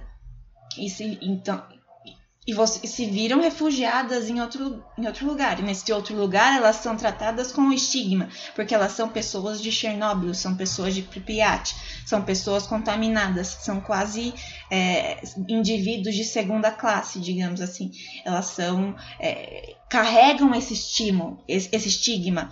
E você tem consequências psicológicas grandes. Você tem o estresse desse, desse deslocamento, o estresse desse é, de vivenciar essa experiência, o estresse de você é, é, ver, ver seus familiares adoecendo, sofrendo as consequências de tudo isso.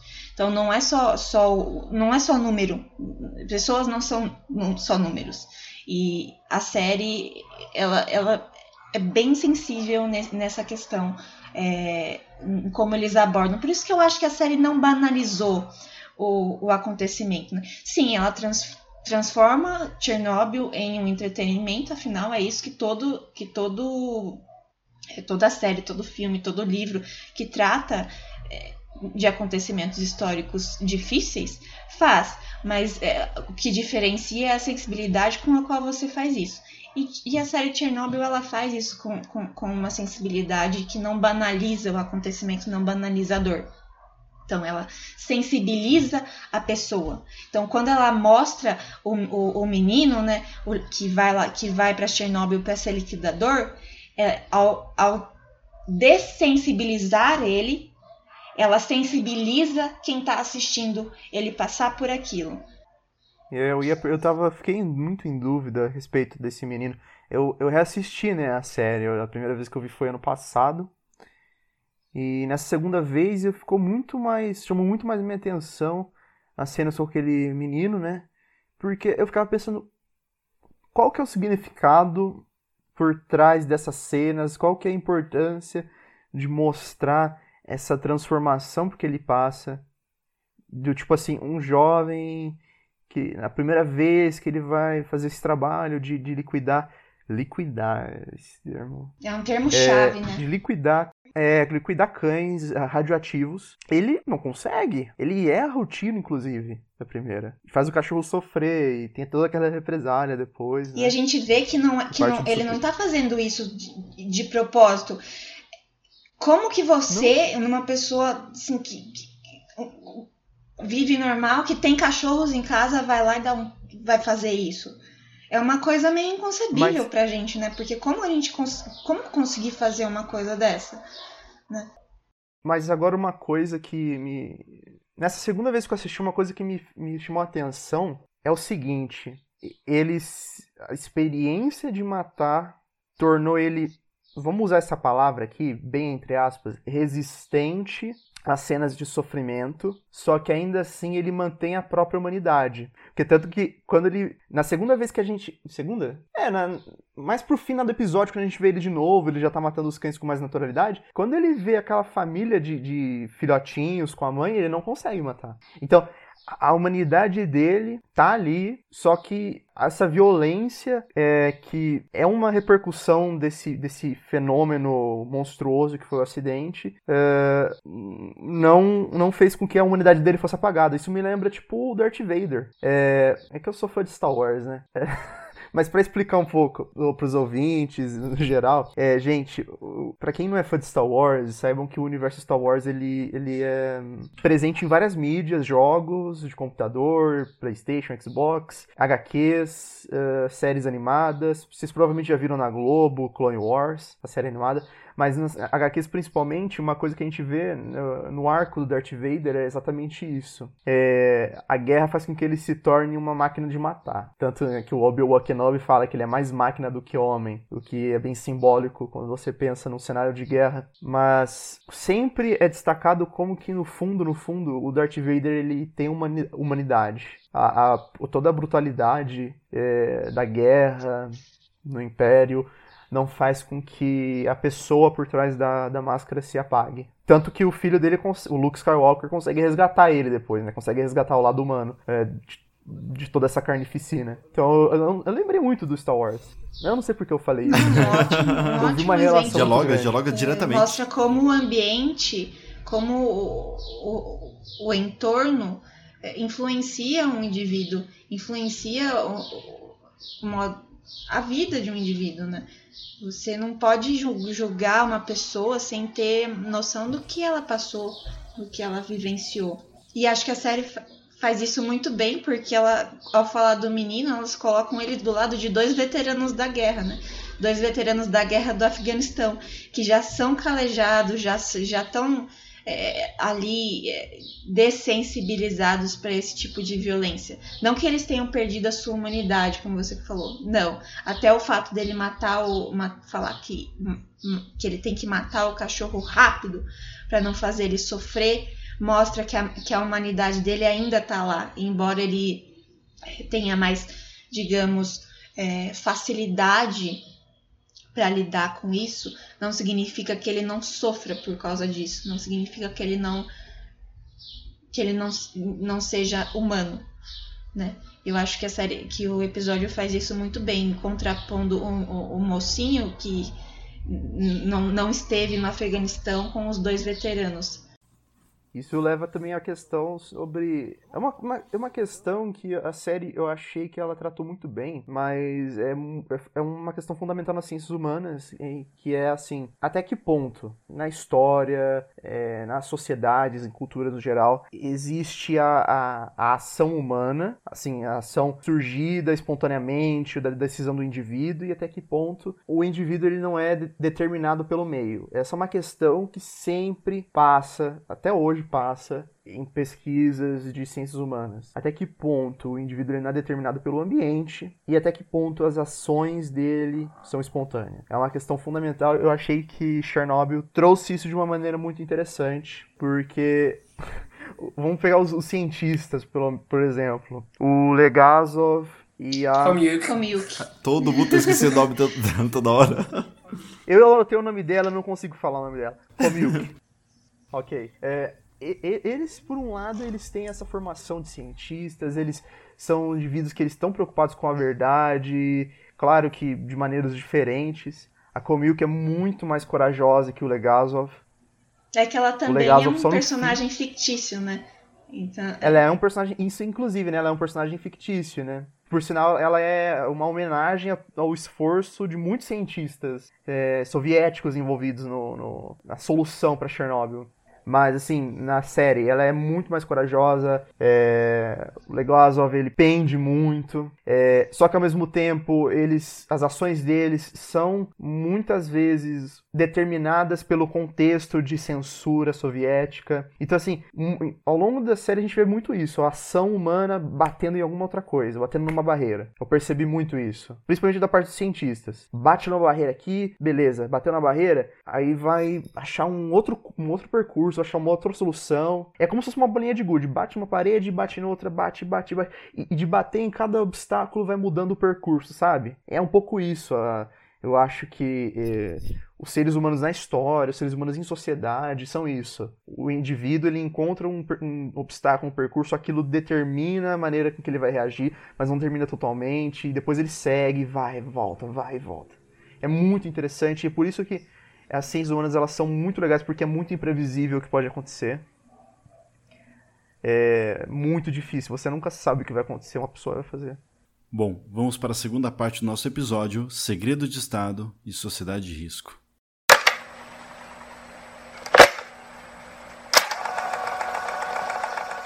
Edição do Jornal Nacional, exibida no dia 29 de abril de 1986. Atenção, emissoras componentes da Rede Globo, após o top de 8 segundos, Jornal Nacional.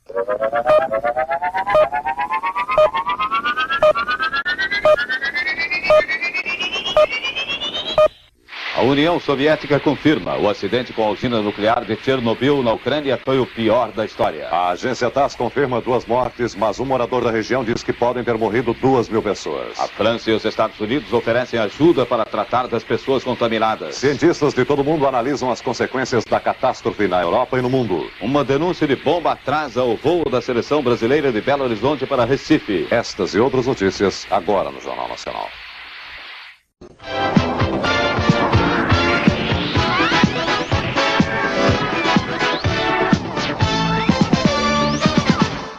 O mundo está assustado. O acidente nuclear na União Soviética é o mais grave da história. A própria União Soviética reconheceu hoje que é uma catástrofe.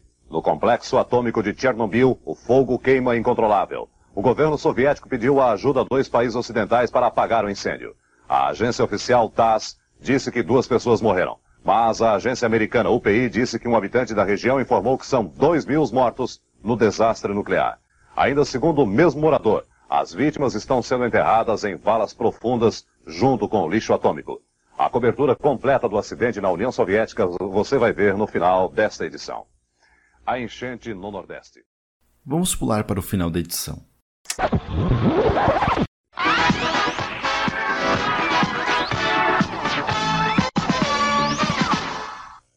O mais grave acidente na história da indústria nuclear. Ninguém sabe ao certo quantas pessoas morreram no desastre da usina de Chernobyl, na Ucrânia. A União Soviética TASS confirmou duas mortes. Um morador da região ouvido pela agência americana UPI disse que são pelo menos dois mil os mortos. Satélites americanos de espionagem deslocados para a área do acidente pintam um quadro de tragédia. Dos quatro reatores atômicos da usina, um teria explodido, um segundo está em chamas. 50 mil pessoas vivem perto de Chernobyl. 3 milhões e meio em Kiev, a menos de 100 quilômetros dali. A União Soviética se recusa a fornecer a seus próprios cidadãos e ao resto do mundo maiores detalhes sobre o acidente nuclear. Se vocês acham que a manipulação de informações por parte dos estados está restrita às ditaduras ou até mesmo às democracias durante a Guerra Fria, garanto para vocês que exemplos contemporâneos é o que não faltam. De governantes que constroem uma imagem de si, ou de seus governos na base da mentira. No dia 22 de setembro de 2020, o presidente do Brasil, Jair Messias Bolsonaro, fez o discurso de abertura na 75ª Assembleia Geral das Nações Unidas. Senhor presidente da Assembleia Geral, Volkan Bozkir, senhor secretário-geral da ONU, Antônio Guterres, a quem tenho a satisfação de cumprimentar em nossa língua mãe, chefes de Estado, de governo e de delegações. Senhoras e senhores, é uma honra abrir essa Assembleia com os representantes de nações soberanas, no momento em que o mundo necessita da verdade para superar seus desafios. A Covid-19 ganhou o centro de todas as atenções ao longo deste ano e, em primeiro lugar, quero lamentar cada morte ocorrida. Opa, calma aí. Lamentar? Vamos voltar a fita um pouco. Alguns meses atrás. 28 de abril de 2020. E daí? A gente ultrapassou a China hoje no número de mortos. O que é? A gente ultrapassou o número de mortos da China hoje. O Brasil, E o daí? Brasil não vai. Lamento. Quer que faça o quê? Eu sou Messias, mas não faço milagre. 20 de abril de 2020. Eu não sou coveiro. Ah, cara, quem fala de eu não sou coveiro, tá vendo? Presidente, mais uma coisa. Do ministro Não, não sou coveiro.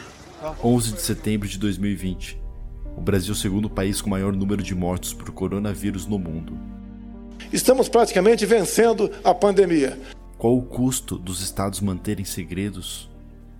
Qual o custo das mentiras? What is the cost of lies?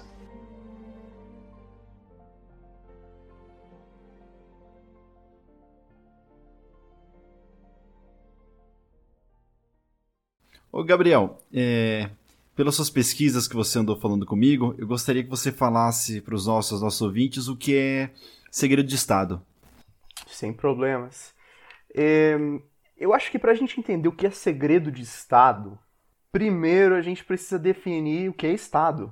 E para fazer isso, eu trouxe aqui uh, o texto do Daniel Chaves de Brito, é, chamado O Segredo e a Razão de Estado. Subtítulo: As Ameaças da Realpolitik para a Democracia Ocidental. Aqui, o, o Daniel Chaves de Brito ele parte de Maquiavel, do, principalmente Sobra o Príncipe, para definir o que é Estado. E ele define da seguinte forma: poder centralizado e soberano num território. Então, assim, é um poder que ele se constitui uh, com uma demarcação territorial. Eu acho que para ficar bem claro isso, vamos usar o exemplo aí do Poderoso Chefão. Vamos, vamos ser um pouco ousado e vamos usar o exemplo do Poderoso Chefão. Para quem já conhece, tanto, e também para quem não conhece, Poderoso Chefão é um filme de 72, dirigido pelo Francis Ford Coppola, inspirado no livro de Mário Puzo, O Poderoso Chefão, em inglês The Godfather. E por que, que eu trago esse exemplo? No filme do Poderoso Chefão você tem cinco organizações mafiosas, que são as cinco famílias de Nova York, eles chamam. Uma delas é a família Corleone. No livro, no filme isso não fica tão claro, mas no livro sim.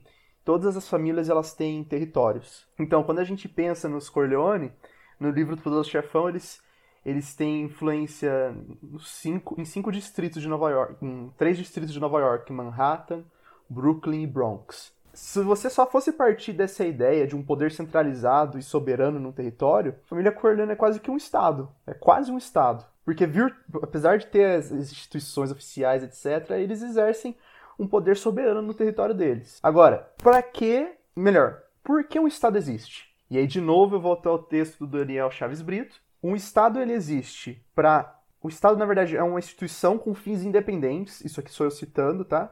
O texto do Daniel Chaves Brito. É um Estado. O Estado é uma instituição com fins independentes, próprios e exclusivos.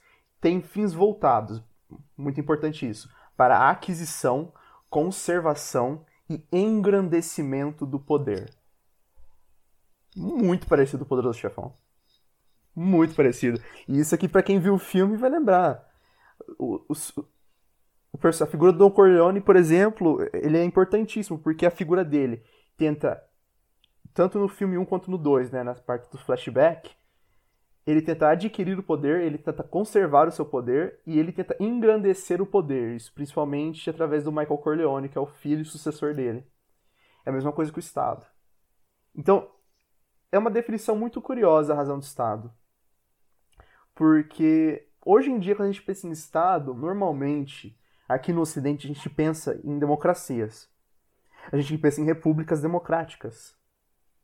E a gente sempre pensa que o que? A função do Estado, pelo menos em teoria, era para ser o quê?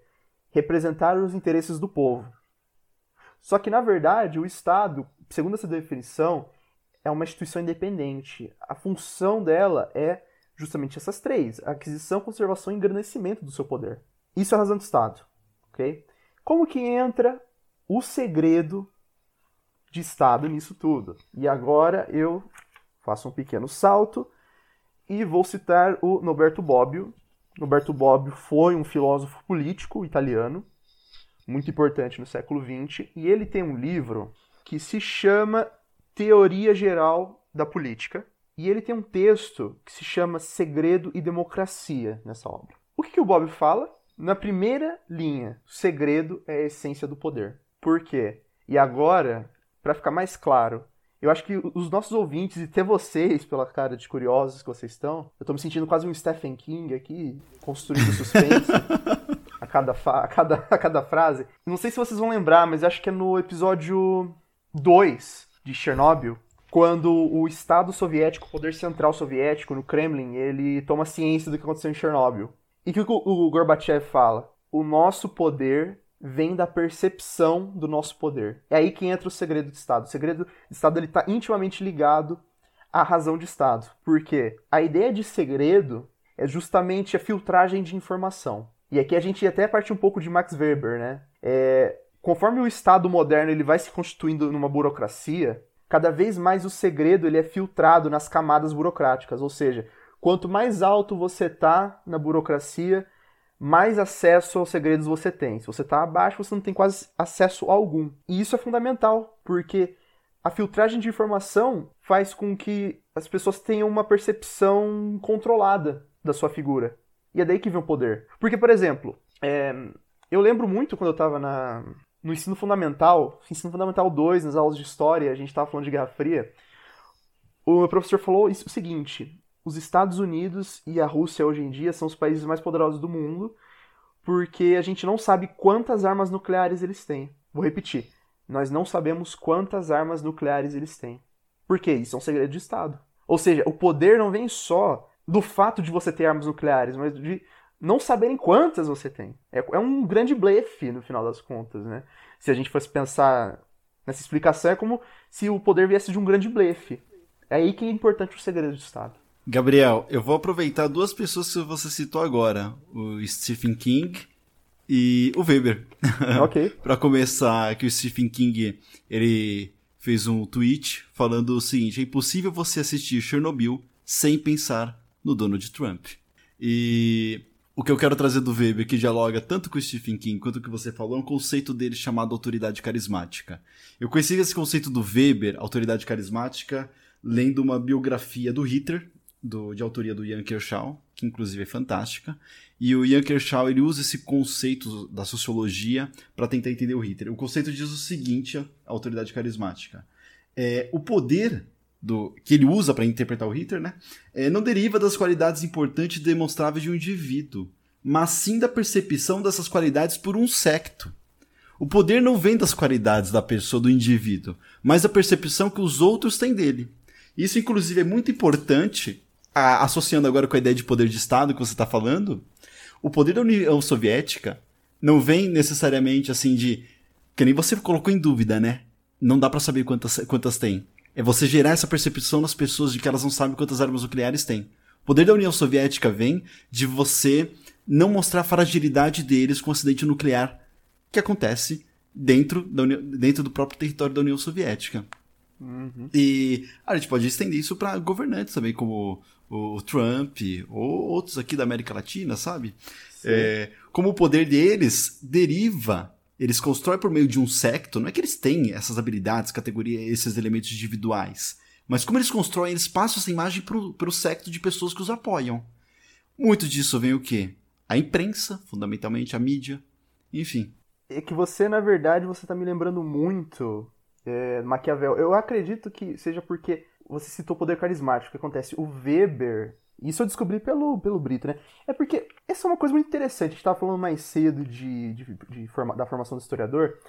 É, é, o seguinte, o historiador ele nunca para. Acho que com qualquer outra profissão, o historiador ele nunca para de se um, aperfeiçoar, de, de aumentar o seu repertório, né? Porque só recentemente, quando eu, eu ingressei no Unicamp como estudante de ciências sociais, eu eu comecei a estudar bastante esses sociólogos. E aqui, o segundo o Daniel Chaves de Brito, e se eu não me engano, acho que o, se eu não me engano, o Bob também fala isso, o Weber, ele é fundamentalmente inspirado pelo Maquiavel. Porque ele vai partindo dessas, dessas definições do Maquiavel sobre Estado e da, da conquista e manutenção do poder.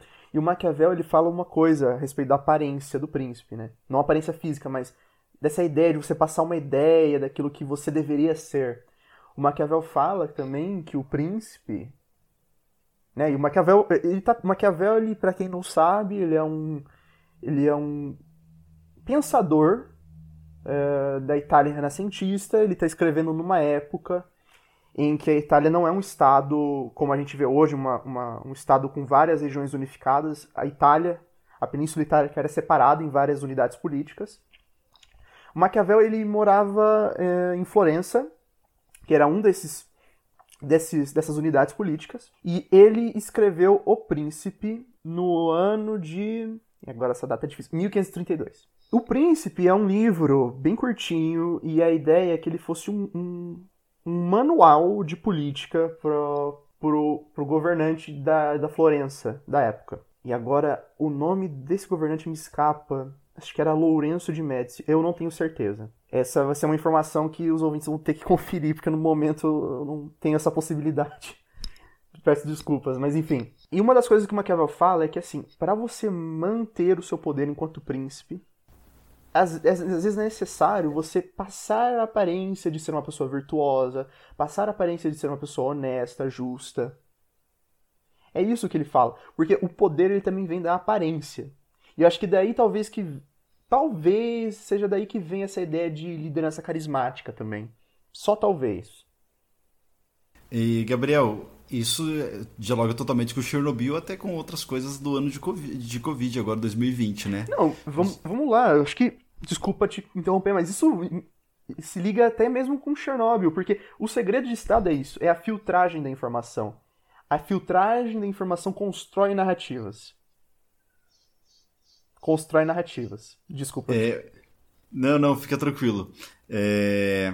Vite, você tinha até feito uma associação né, de Chernobyl com o caso da China. Quer compartilhar sim, isso? Sim, sim. Tem várias coisas que você pode falar sobre Covid de Chernobyl, mas um, a primeira um, é o caso da China, né? Na verdade, a situação acabou sendo bem parecida.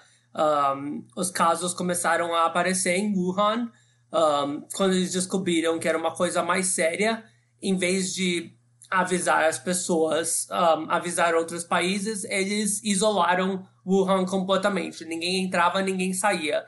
Assim eles podiam filtrar a informação e meio que esconder o que estava acontecendo. Um, e igual a Chernobyl, isso deu um custo para outros países, outra, outras pessoas, porque acabou, um, o vírus acabou, obviamente, expandindo para outros lugares e ninguém estava pronto porque ninguém sabia o que aconteceu. A China estava tão preocupada de não ser um, vista como fraca pelo vírus acontecer que eles acabaram deixando o mundo inteiro pegar.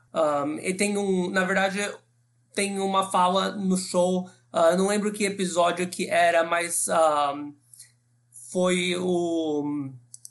Um, foi dito pro Legasov que quando um, eles queriam falar sobre os segredos dos do, problemas dos reatores, eles falaram para ele que estava tentando humilhar Episódio 4. um estado que é obcecado com Sim. não ser humilhado. e eu acho que isso aplica para a China também. Isso isso também, eu vou falar um negócio, se aplica com algo que aconteceu recentemente aqui na cidade de São Paulo. É, saiu uma notícia uh, ontem, ou hoje, deixa eu ver, no dia 4, é, foi, foi ontem, estamos gravando aqui no dia 5, no dia 4 de dezembro, em que o governo Covas, do prefeito que conseguiu a reeleição na cidade de São Paulo, ele deixou de registrar resultados de 110 mil testes de Covid-19 feitos antes da eleição. O que aconteceu? Ele não contabilizou análise, esses testes para você ver a evolução da pandemia, falando que a, pandemia estava se agravando na cidade de São Paulo. E nos debates para nos debates para a prefeitura, ele disse que a situação estava tranquila. Não só ele não contabilizou, como um dia depois das eleições, o governador do estado de São Paulo, do mesmo partido dele, declarou fase amarela para o estado de São Paulo. Ou seja, a situação de Covid não está sob controle. Ela está gravada. É, e a gente pode ver isso como que os dados, a informação foi manipulada para o quê? Provavelmente por questões eleitorais, que, enfim, depende do ouvinte.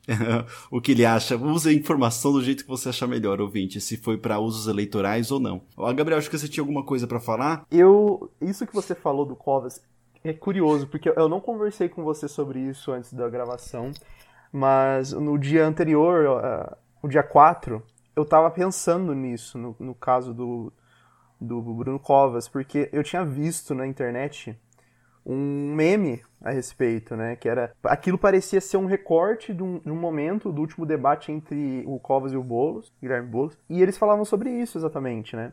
Porque o meme era mais ou menos assim, né? Uma parte era um, meio que um, um recorte do, do, debate entre os dois, em que o Covas fala, não, é. A pandemia tá sob controle, etc, etc. Aí no dia seguinte, aí depois mostra o, o jornal do dia seguinte, da Folha de São Paulo falando que vai ter voltou para fase amarela e tudo mais. Isso me lembra uma coisa a respeito do segredo. E isso diz e, e a série, acho que é isso que a série tenta trazer, sabe?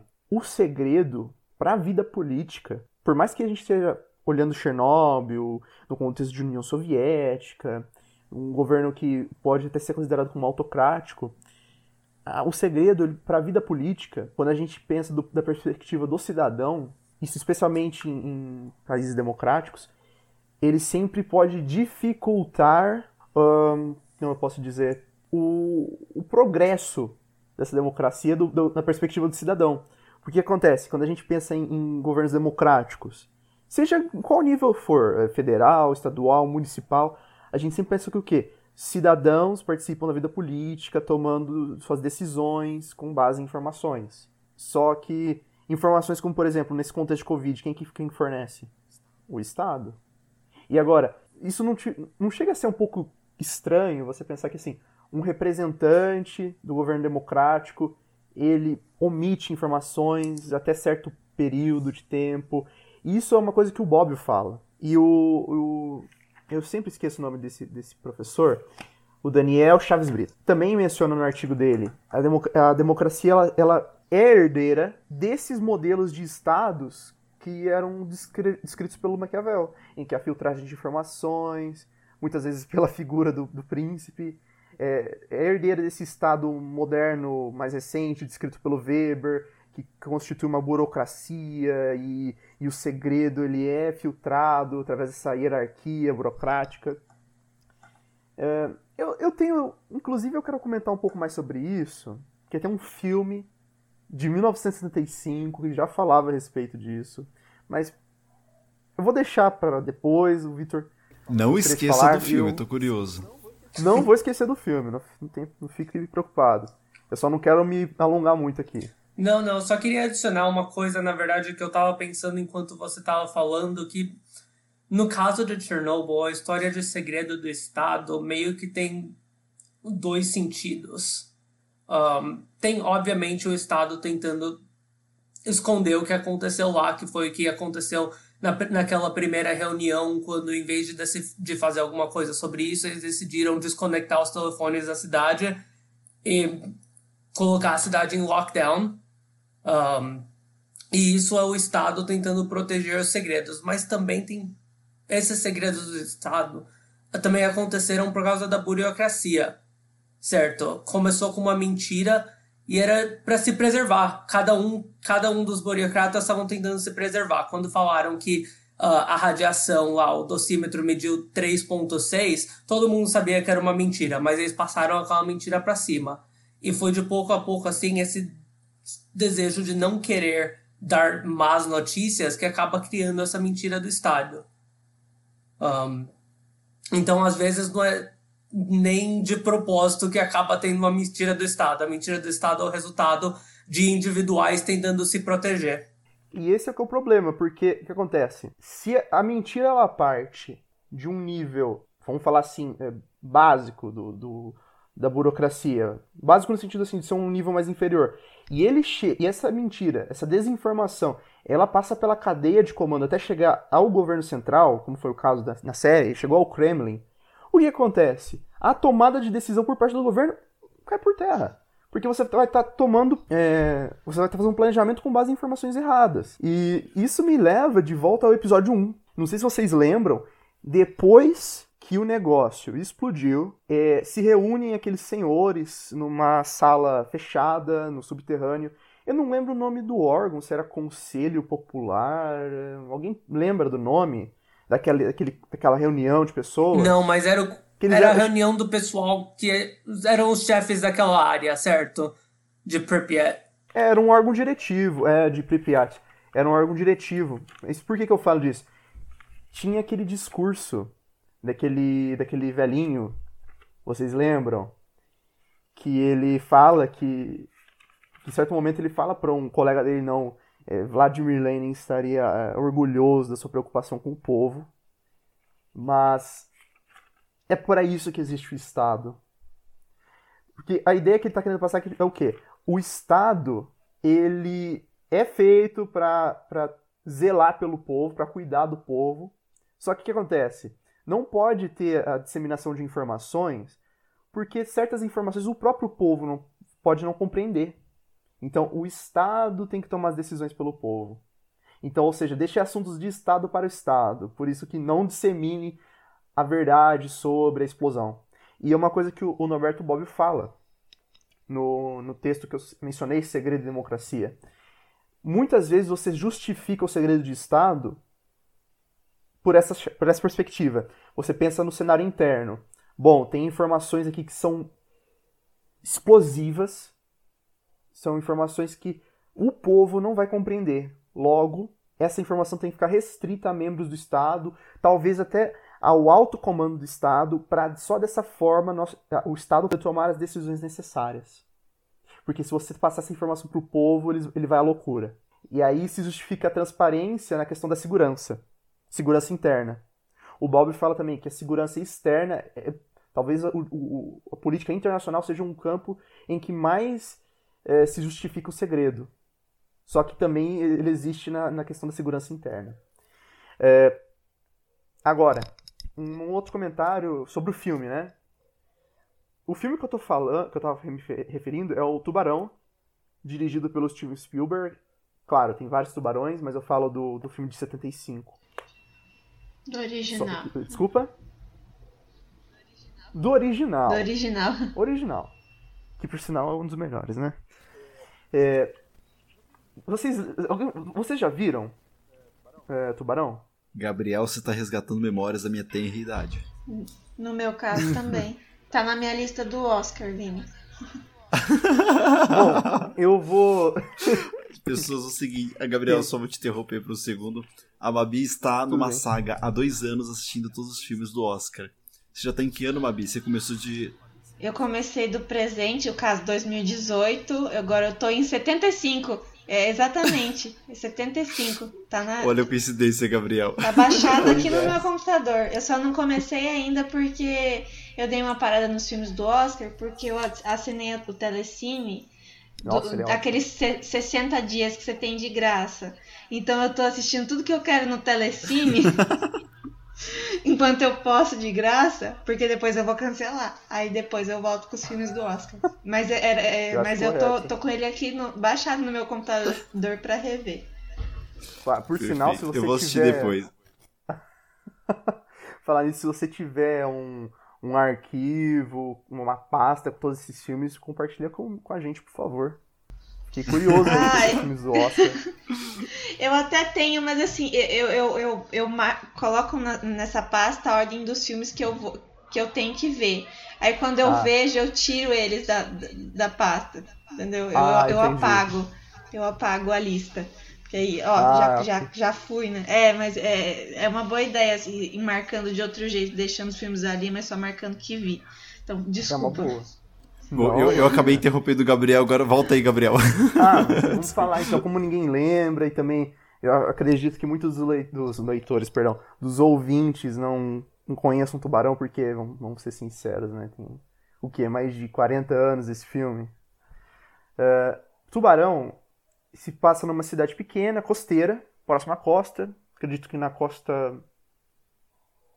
Acho que o leste dos Estados Unidos, né? Costa leste dos Estados Unidos. Não, é costa oeste, não é? É costa oeste? Eu não tenho certeza. Eu acho que é porque tem relação com o Pacífico o filme, salvo engano. É o Pacífico, então é costa é. oeste. Então ele se passa na costa oeste dos Estados Unidos, uma cidadezinha, e a cidade sobrevive do turismo. Porém, como o título diz, surge nas águas da cidade um tubarão. Então vocês podem imaginar, cidade pequena, dependente do turismo, chega um tubarão, o que vai acontecer? O prefeito da cidade, ele é informado do problema, Mas ele fala que não pode parar o comércio. O turismo não pode parar. Porque a cidade depende disso. Se você falar, tem um tubarão na água, vai vir menos turistas. Ou melhor, não vão vir turistas nenhum. Não vai vir nenhum turista. Então ele omite esse segredo o máximo que ele pode. Mas quando cai na boca do povo, o que acontece? É organizado uma expedição para matar esse tubarão. Eles encontram, se eu não me engano, um, um tubarão, só que não é aquele tubarão, ele já estava morto, se eu não estou enganado. Mas o que acontece? Essa expedição cria um senso de segurança. Isso só até as pessoas voltarem para a praia e o tubarão de verdade atacar. Então, vejam isso. Uma ameaça chega, as autoridades oficiais tomam ciência, seguram o máximo possível isso, essa informação, até chegar um momento em que explode de novo. Ou explode de vez. Tem aquele perigo e ele vai explodir em algum momento. E, gente, uma coisa muito curiosa sobre Chernobyl, a série, ok? Eu acredito que Chernobyl faz parte de uma tradição da cultura pop eh, americana, estadunidense. Porque vamos agora tentar ligar história e cultura pop. Nos anos 60, houve o escândalo de Watergate. O que, que foi isso? Perdão, em 1972, teve o escândalo de Watergate. O que acontece? Na época, nos anos 1962, o presidente era o Richard Nixon, do Partido Republicano, e foi descoberto por dois jornalistas, o Bob Woodward e o Carl, Carl Bernstein, que o Nixon. Yeah, Bernstein e Woodward. Perdão? Não, eu só estava confirmando. Ah, ok, obrigado. Os jornalistas. Sim, é o Woodward e o Carl Bernstein eles descobriram que o Richard Nixon ele usava espiões e escutas para obter informações do Partido Democrata. E, e, ou seja, ele fazia uma, ele usava de uma tática ilegal, de táticas ilegais, para tentar garantir a reeleição dele. E o que acontece? Isso cria no povo americano uma desconfiança enorme com o governo, com as figuras políticas. E isso vai se repercutir na cultura pop. Tubarão é só um do, dos produtos que surgiu disso. A gente tem outros filmes até mais recentes, por exemplo, A Soma de Todos os Medos, com Denzel Washington. É, temos muitos outros. Então, Chernobyl faz parte dessa tradição. Gente, uma coisa que eu queria falar do Segredo de Estado. Eu me senti, vendo a série, eu me senti sufocado com o Segredo de Estado. Não, vocês sentiram isso? Gente, mas que eu fico irritado com aquilo. Eu fico muito irritado. Porque levanta o questionamento: quanta coisa acontece e a gente não fica sabendo, né?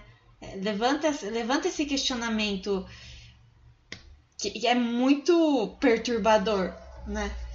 Tem coisas que, que acontecem em, em, entre conversas entre quatro paredes, entre membros é, do, de alto escalão que sobre assuntos vitais que a gente nunca vai saber que aconteceu. Então é gera esse esse esse esse temor, esse incômodo. Então, por isso que eu gostei de ver, tem dois momentos na série que eu acho que são muito interessantes, que é o episódio 3, que o, o, a União Soviética vai atrás dos mineiros, né?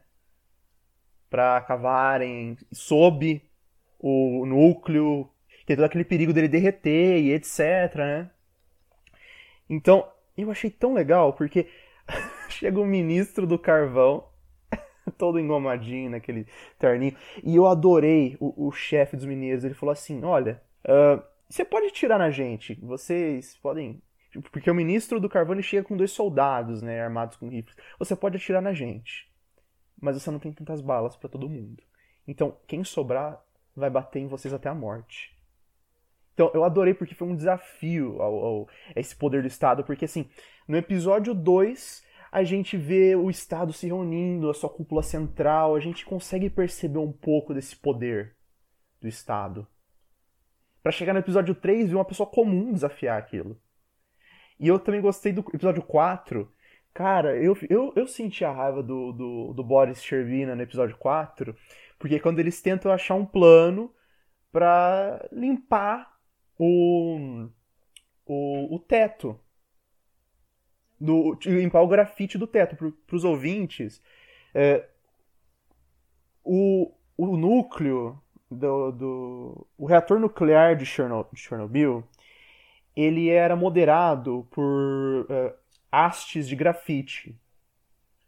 Porque era um, era um, um reator RBMK e eu, eu vou pedir uh, desculpa para tanto para meus colegas quanto para os ouvintes RBMK é uma sigla de um nome russo que eu não sou capaz de pronunciar. Então eu vou só falar reator RBMK ok? É, e o reator RBMK, o, ele era regulado por, por essas hastes de grafite, porque elas são, se eu não estou enganado, elas seguram os nêutrons que estão em movimento no núcleo. Então acontece, quando explodiu o núcleo, o neutro, os grafites, eles voaram para o telhado. Então era preciso limpar aquilo, porque ele tava, era um grafite radioativo. Ou seja, você não pode limpar o telhado com seres humanos porque os seres humanos não vão aguentar a radiação de tão forte que é a radiação no telhado da, da usina que explodiu. Então, no episódio 4, eles decidem usar robôs. Mas o que acontece? Tem partes, tem telhados que são tão radioativos que nem máquinas aguentam. Porém, exato, porém, a União Soviética negociou com a Alemanha Ocidental um robô para fazer a limpeza do telhado. Só que o que acontece? Como o Estado não quer admitir a possibilidade de haver um, um, um holocausto nuclear, um, um, acidente nuclear de grandes proporções na União Soviética, eles mentem. Eles mentem a quantidade de radiação no telhado. E acontece? Quando chega o robô da Alemanha, a maior esperança da, da equipe tentando limpar o, o, telhado, o robô para de funcionar. E eu adorei a reação do Sherbina. Porque o Sherbina ele liga putaço. Ele liga muito irritado. Cara, e ele liga e ele fala assim: olha o que esses idiotas fizeram. Eu não tô nem aí se a KGB tá me ouvindo. Fala pra droga do Gorbachev, fala pra todo mundo. E ele destrói, ele bate o telefone, ele destrói completamente o telefone. E ele sai do escritório e fala: precisamos de um telefone novo. Mas eu gostei da reação dele. Porque, cara, eu acho que uma pessoa comum, ou uma pessoa, um indivíduo, mesmo uma pessoa como o Sherbina, que é um, um membro de alto escalão do, do, do Comitê Central da União Soviética, digo, do Comitê Central do Partido Comunista, que é, o, que é, por sinal, tá ligado ao poder dirigente. É legal isso, porque é um indivíduo, até o indivíduo mais poderoso chega uma hora que ele fica cansado das mentiras, do segredo de Estado, da necessidade de estar tá sempre é, resguardando a razão de Estado. Chega uma hora que a pessoa não aguenta mais. E é aquilo que você falou, Mabi. Eu acho que tem coisas que a gente nem imagina que acontece. Mas a partir do momento que a gente percebe que existe uma filtragem de informação, isso deixa a gente ainda mais uh, revoltado. Muito revoltado. Gabriel, quero aproveitar fazer um gancho aí com o que você falou agora da questão do segredo de Estado, porque você começou falando do segredo de Estado, é, a questão associando bastante com a, a, esconder a, a causa do acidente. Mas repara como o segredo de Estado também dificulta a resolução do acidente. E eu, eu acho uma metáfora incrível o tubarão com a questão do RB, R, RBMK. Eu não tô conseguindo nem falar a sigla. Por que, por que, eu acho uma relação muito boa do filme Tubarão com o RBMK? Sabia-se que tinha um problema nele. Do mesmo jeito que sabia-se que tinha o tubarão e o perigo ia explodir em algum momento. Só que acontece, você não fez a resolução do problema, pela questão do segredo de Estado, tanto no Tubarão, se a gente pensar né, na questão da cidadezinha, né, por causa do turismo, e no caso da União Soviética, de você não assumir essa falha tecnológica. Agora, eu quero trazer um conceito que eu estava estudando de um sociólogo, eu já vi o nome dele mil vezes, eu acho que é Ulrich Beck, é isso, que se chama sociedade de risco. Porque repara só, hoje a nossa sociedade, o primeiro conceito de sociedade de risco do Ulrich Beck, né, ele começa tratando no, durante o século XIX com a, o processo de industrialização, a revolução industrial. À medida que os países iam se tornando industrializados, novos riscos iam surgindo. Também havia um temor que até atingiu a ficção, né, de você perder o controle, o, o que poderia vir com, com essas tecnologias que você estava desenvolvendo, que é o Frankenstein. Se Mabi, se você quiser comentar depois, que você domina muito mais do que eu disso. É, e o que acontece? Os riscos naquelas sociedades eram muito locais. Se houvesse, por exemplo, um problema de tecnologia numa fábrica local, um acidente, ia ferir as pessoas naquela fábrica. Hoje, os riscos, por exemplo, em Chernobyl ou Fukushima, eles são globais. As consequências deles são globais. Você assumir isso como o segredo. Olha como o segredo de Estado é extremamente prejudicial se a gente for pensar em escala global. Porque você pensa na, na categoria de nação, a sua imagem em relação a outras nações, só que as consequências são globais. E hoje, você, a, a questão das usinas nucleares, você vive sob o risco de um acidente. De um acidente global. Essa ideia de sociedade de risco. Como uma sociedade, é, uma sociedade que vive na iminência de poder acontecer um acidente nuclear, por exemplo, que tem consequências globais. Outro, por exemplo, outro exemplo que eu acho até, que, na minha opinião, que a série dialoga é com a crise climática. Porque repara só, a RBMK para mim é uma metáfora para a crise climática também. Os cientistas falam, a Terra está aquecendo, tem que tomar medidas para diminuir o aquecimento global. Os governantes não tomam medidas. Eis que uma hora acontece o Chernobyl. E tem danos reversíveis. Do mesmo jeito com a crise climática vai chegar num momento em que haverá danos irreversíveis, vai desaparecer floresta, é, florestas tropicais, 50% da, das espécies estarão em extinção, enfim, não vai ter mais como tomar medidas. É... Enfim, diga aí, Gabriel. Eu gostaria só de complementar essa discussão ambiental é, citando algumas matérias dos anos 80, digo, de 86 especificamente, o ano do acidente, para a gente tentar se inserir um pouco nesse contexto de medo nuclear e das repercussões mundiais dele. É, para esse episódio do nosso podcast, eu fiz uma pesquisa na Hemeroteca Digital, que, bom, para os leitores que talvez não estejam habituados, perdão, para os ouvintes que não estejam habituados com, com a Hemeroteca, é um repositório de documentos, muitos jornais, digitalizados. É o salva-vida dos historiadores. É o salva-vida dos historiadores. Inclusive, eu consegui encontrar coisas do século XVIII lá, para vocês terem uma ideia. Cheguei a fazer isso. É incrível, é um site incrível. Como que funciona? Você acessa o site, você digita um assunto que você está interessado em saber, e aí vão aparecer várias opções de anos. É, cada ano é uma sessão diferente e cada sessão tem uma quantidade de documentos disponíveis e você vai selecionando a partir disso. Tem casos de, de termos ou assuntos que têm documentos desde o século XVIII, tem casos que tem documentos do século XIX para o XX, alguns só do XX ou só do XXI. Depende muito do que você procura.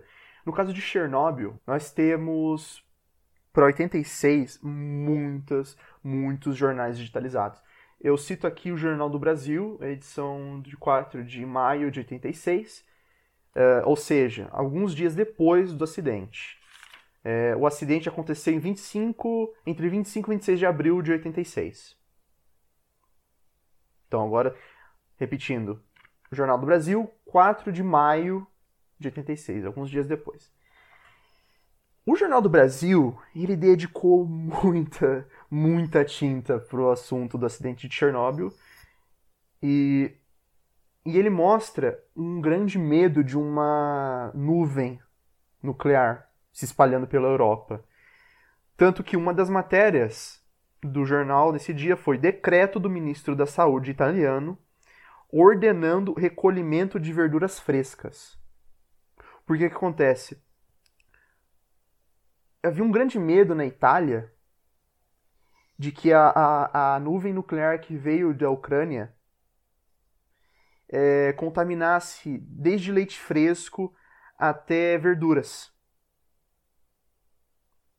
Existia um grande medo de que essa, na verdade, não só na Itália, mas ao redor do mundo, essa, essa onda, essa, perdão, essa nuvem nuclear, ela contaminasse tudo e todos.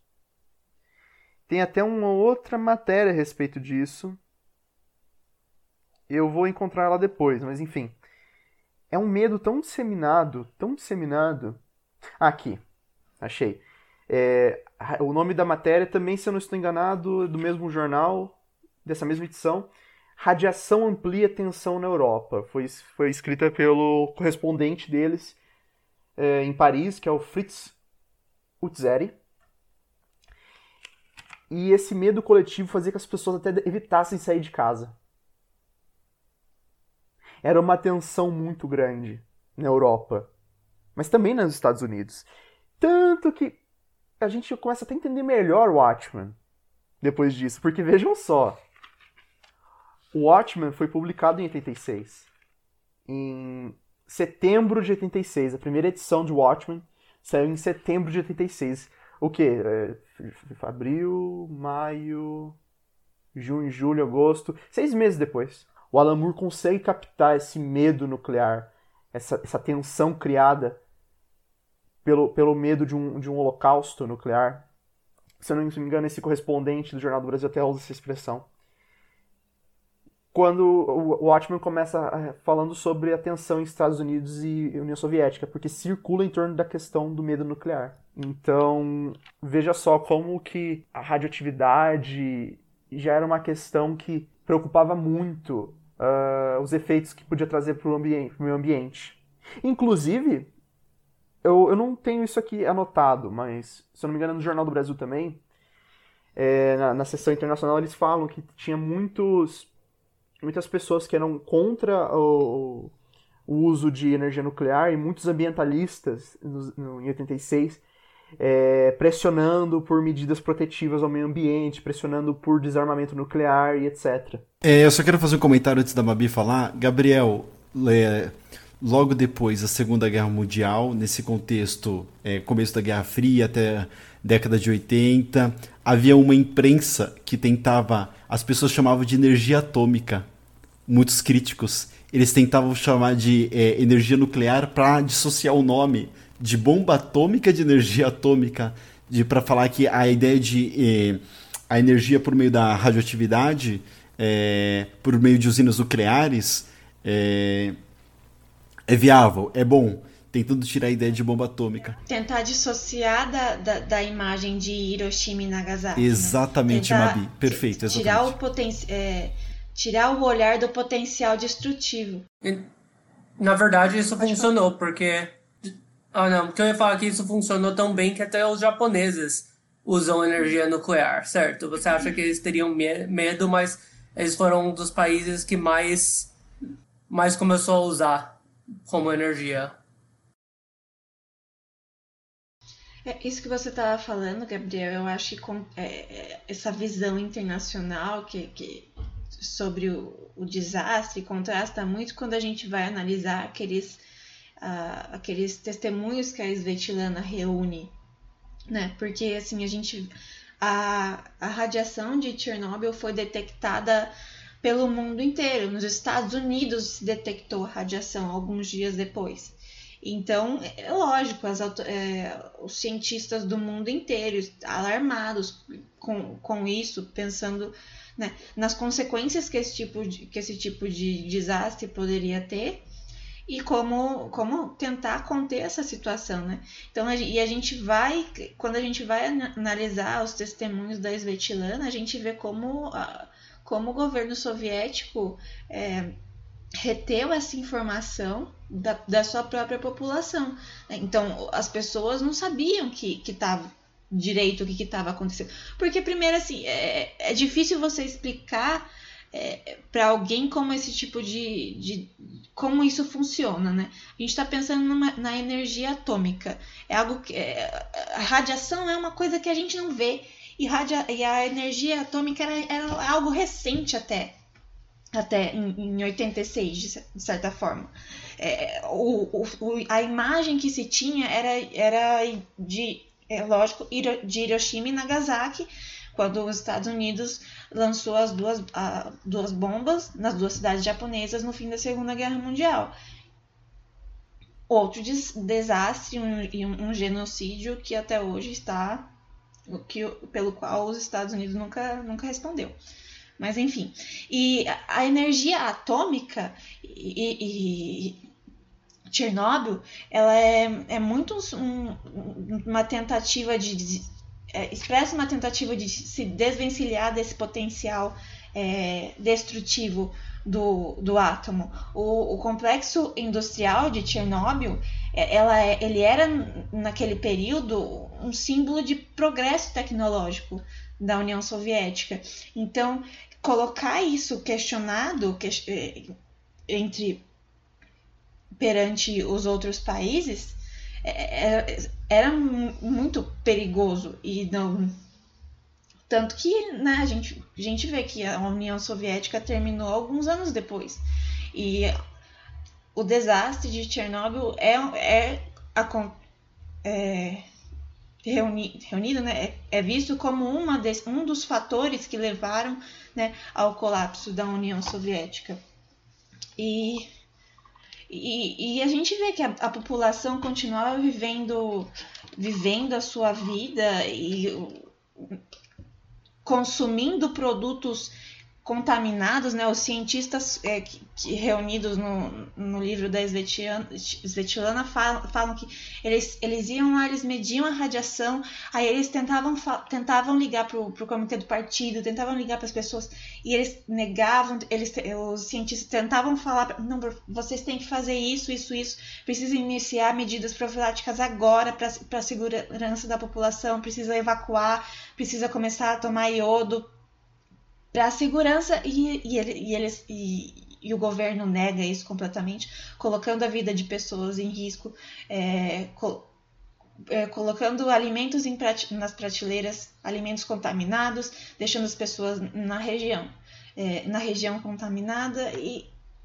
é isso, censura quando a censura custa vidas, né? Tudo em nome de, de manter o poder poder soviético intacto. intacto. Isso. Uhum. Então, Desculpa, Mavi. É que você me lembrou de uma leitura que eu fiz também. É um texto feito por um historiador, chama Political Fallout: The Failure of Emergency Management at Chernobyl. É, desastre político, a, a falha no, na administração da emergência em Chernobyl. Uma tradução um pouco grotesca, mas acho que dá para entender a ideia. O, o Geist ele fala o seguinte, que na União Soviética você tinha, para analisar Chernobyl, ele, ele analisa três é, instituições diferentes. O, o governo soviético, a Defesa Civil, que era um, um órgão de, de socorro, é, principalmente pensando em, em, catástrofes nucleares, advindas da guerra, que era presente em toda a União Soviética, e a própria indústria nuclear soviética. Três instituições. O que acontece? Cada as três instituições elas tinham hierarquias de riscos diferentes. Veja só, a indústria soviética, a indústria nuclear soviética, se preocupava em manter o seu status de, de indústria eficiente e indústria moderna.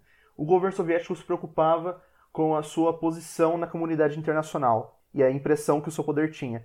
E a defesa civil se preocupava com as pessoas. Então, quando aconteceu o desastre em Chernobyl, você tem três hierarquias diferentes de risco envolvidas pra, na resolução de um problema. Para a indústria soviética e para o governo soviético, o mais importante era manter as aparências, vamos falar assim. Então, o que acontece? Filtragem de informação. Para a defesa, defesa civil, o mais importante era salvar as pessoas. Só que acontece? Isso causa um conflito na, na tomada de decisão. Porque a defesa civil, para ajudar as pessoas, para ajudar o máximo possível, de, de, de, pessoas da população soviética precisa divulgar informações, precisa de evacuar a cidade de Pripyat, precisa evacuar os arredores. Só que, por outro lado, a indústria, a indústria soviética, e principalmente o governo, tem que fazer justamente o contrário, tem que manter a normalidade o quanto puder, para que isso não estrague a posição da indústria e do governo soviéticos no cenário internacional. Então, a, as diferenças de hierarquias de risco fizeram com que tivesse esse, esse problema de, de transmissão de informação. Agora, as pessoas na população soviética poderia até mesmo ter sido mais be beneficiada se houvesse uma clareza de transmissão de informações. Poderia ter, não sei se teria mudado tanto assim, mas teriam jogando é, mais limpo. Vidas poderiam ter sido salvas, né? Eu acredito. É, é, é a gente é, falando mesmo dos liquidadores, muitos é, muito, existia assim aquele senti sentimento de é, dever para com a nação, a minha nação precisa de mim, então eu, eu vou para Chernobyl para ajudá-la. Mas quando a gente é, lê os testemunhos da Svetlana, a gente vê que tem gente que foi tirada de casa para ir lá trabalhar como liquidador, não sabia para onde estava indo, falaram que estava indo para outro lugar, né? Então as pessoas tentavam fingir não ir, eles iam lá e tiravam, a pessoa estava no caminho do trabalho, eles iam lá pegar, pegavam e, e levavam para Chernobyl, para ajudar no, na tarefa de liquidação. Assim, ah, você vai ficar aqui três meses, e a pessoa ficava lá seis meses exposta à radiação, sabe?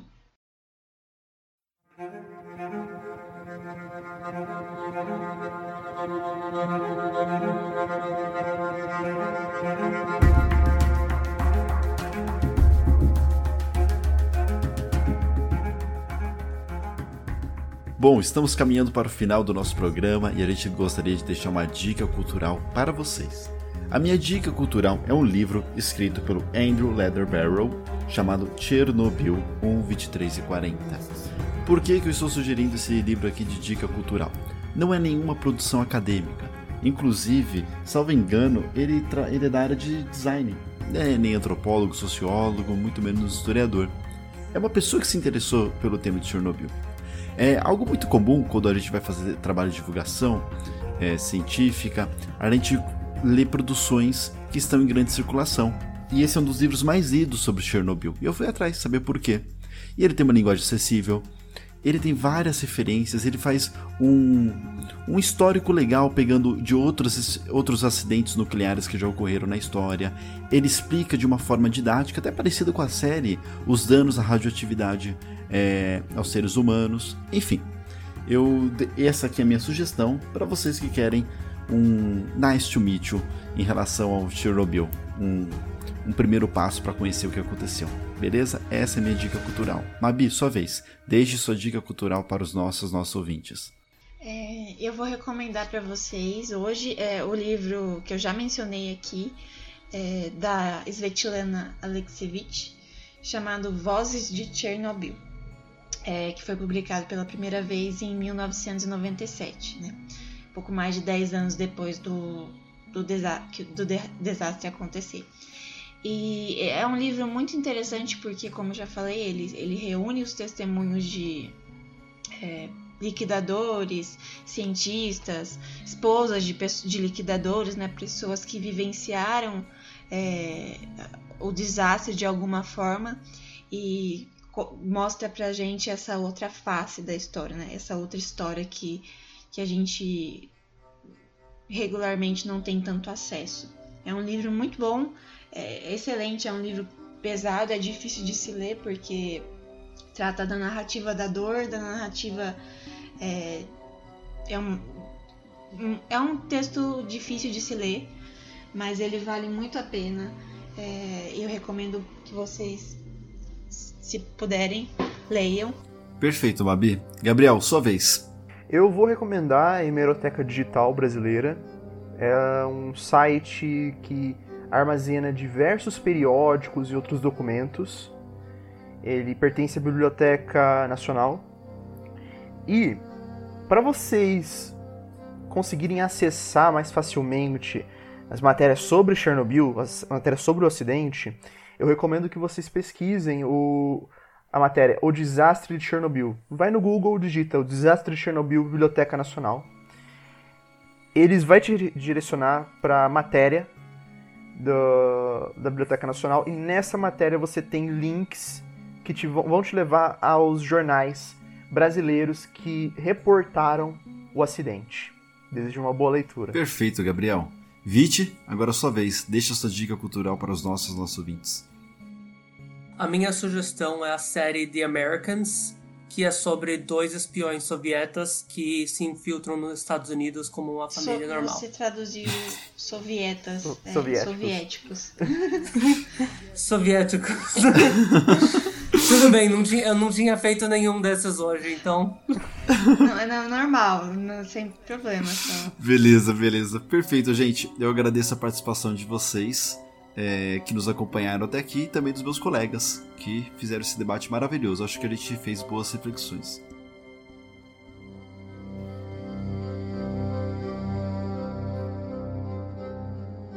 Também nos acompanhe nas redes sociais. Temos uma página no Instagram, arroba Conta Essa História 1, uma página no Facebook, facebook.com barra Conta Essa História, e outra no Medium, medium.contaessahistoria.com. Nas nossas redes sociais, nós estamos constantemente publicando textos de divulgação, indicações de leitura e indicações de filme. Caso queiram entrar em contato conosco, mande um e-mail para equipe.contaessahistoria.com.br. Esperamos que vocês tenham gostado e até o próximo episódio.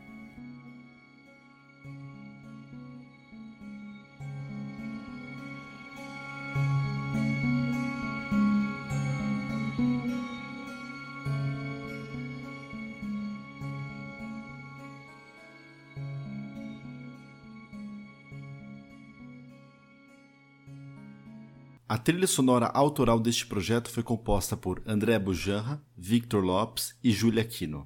Este episódio contou com vozes de Heitor Vicenzi e Vinícius Lustosa.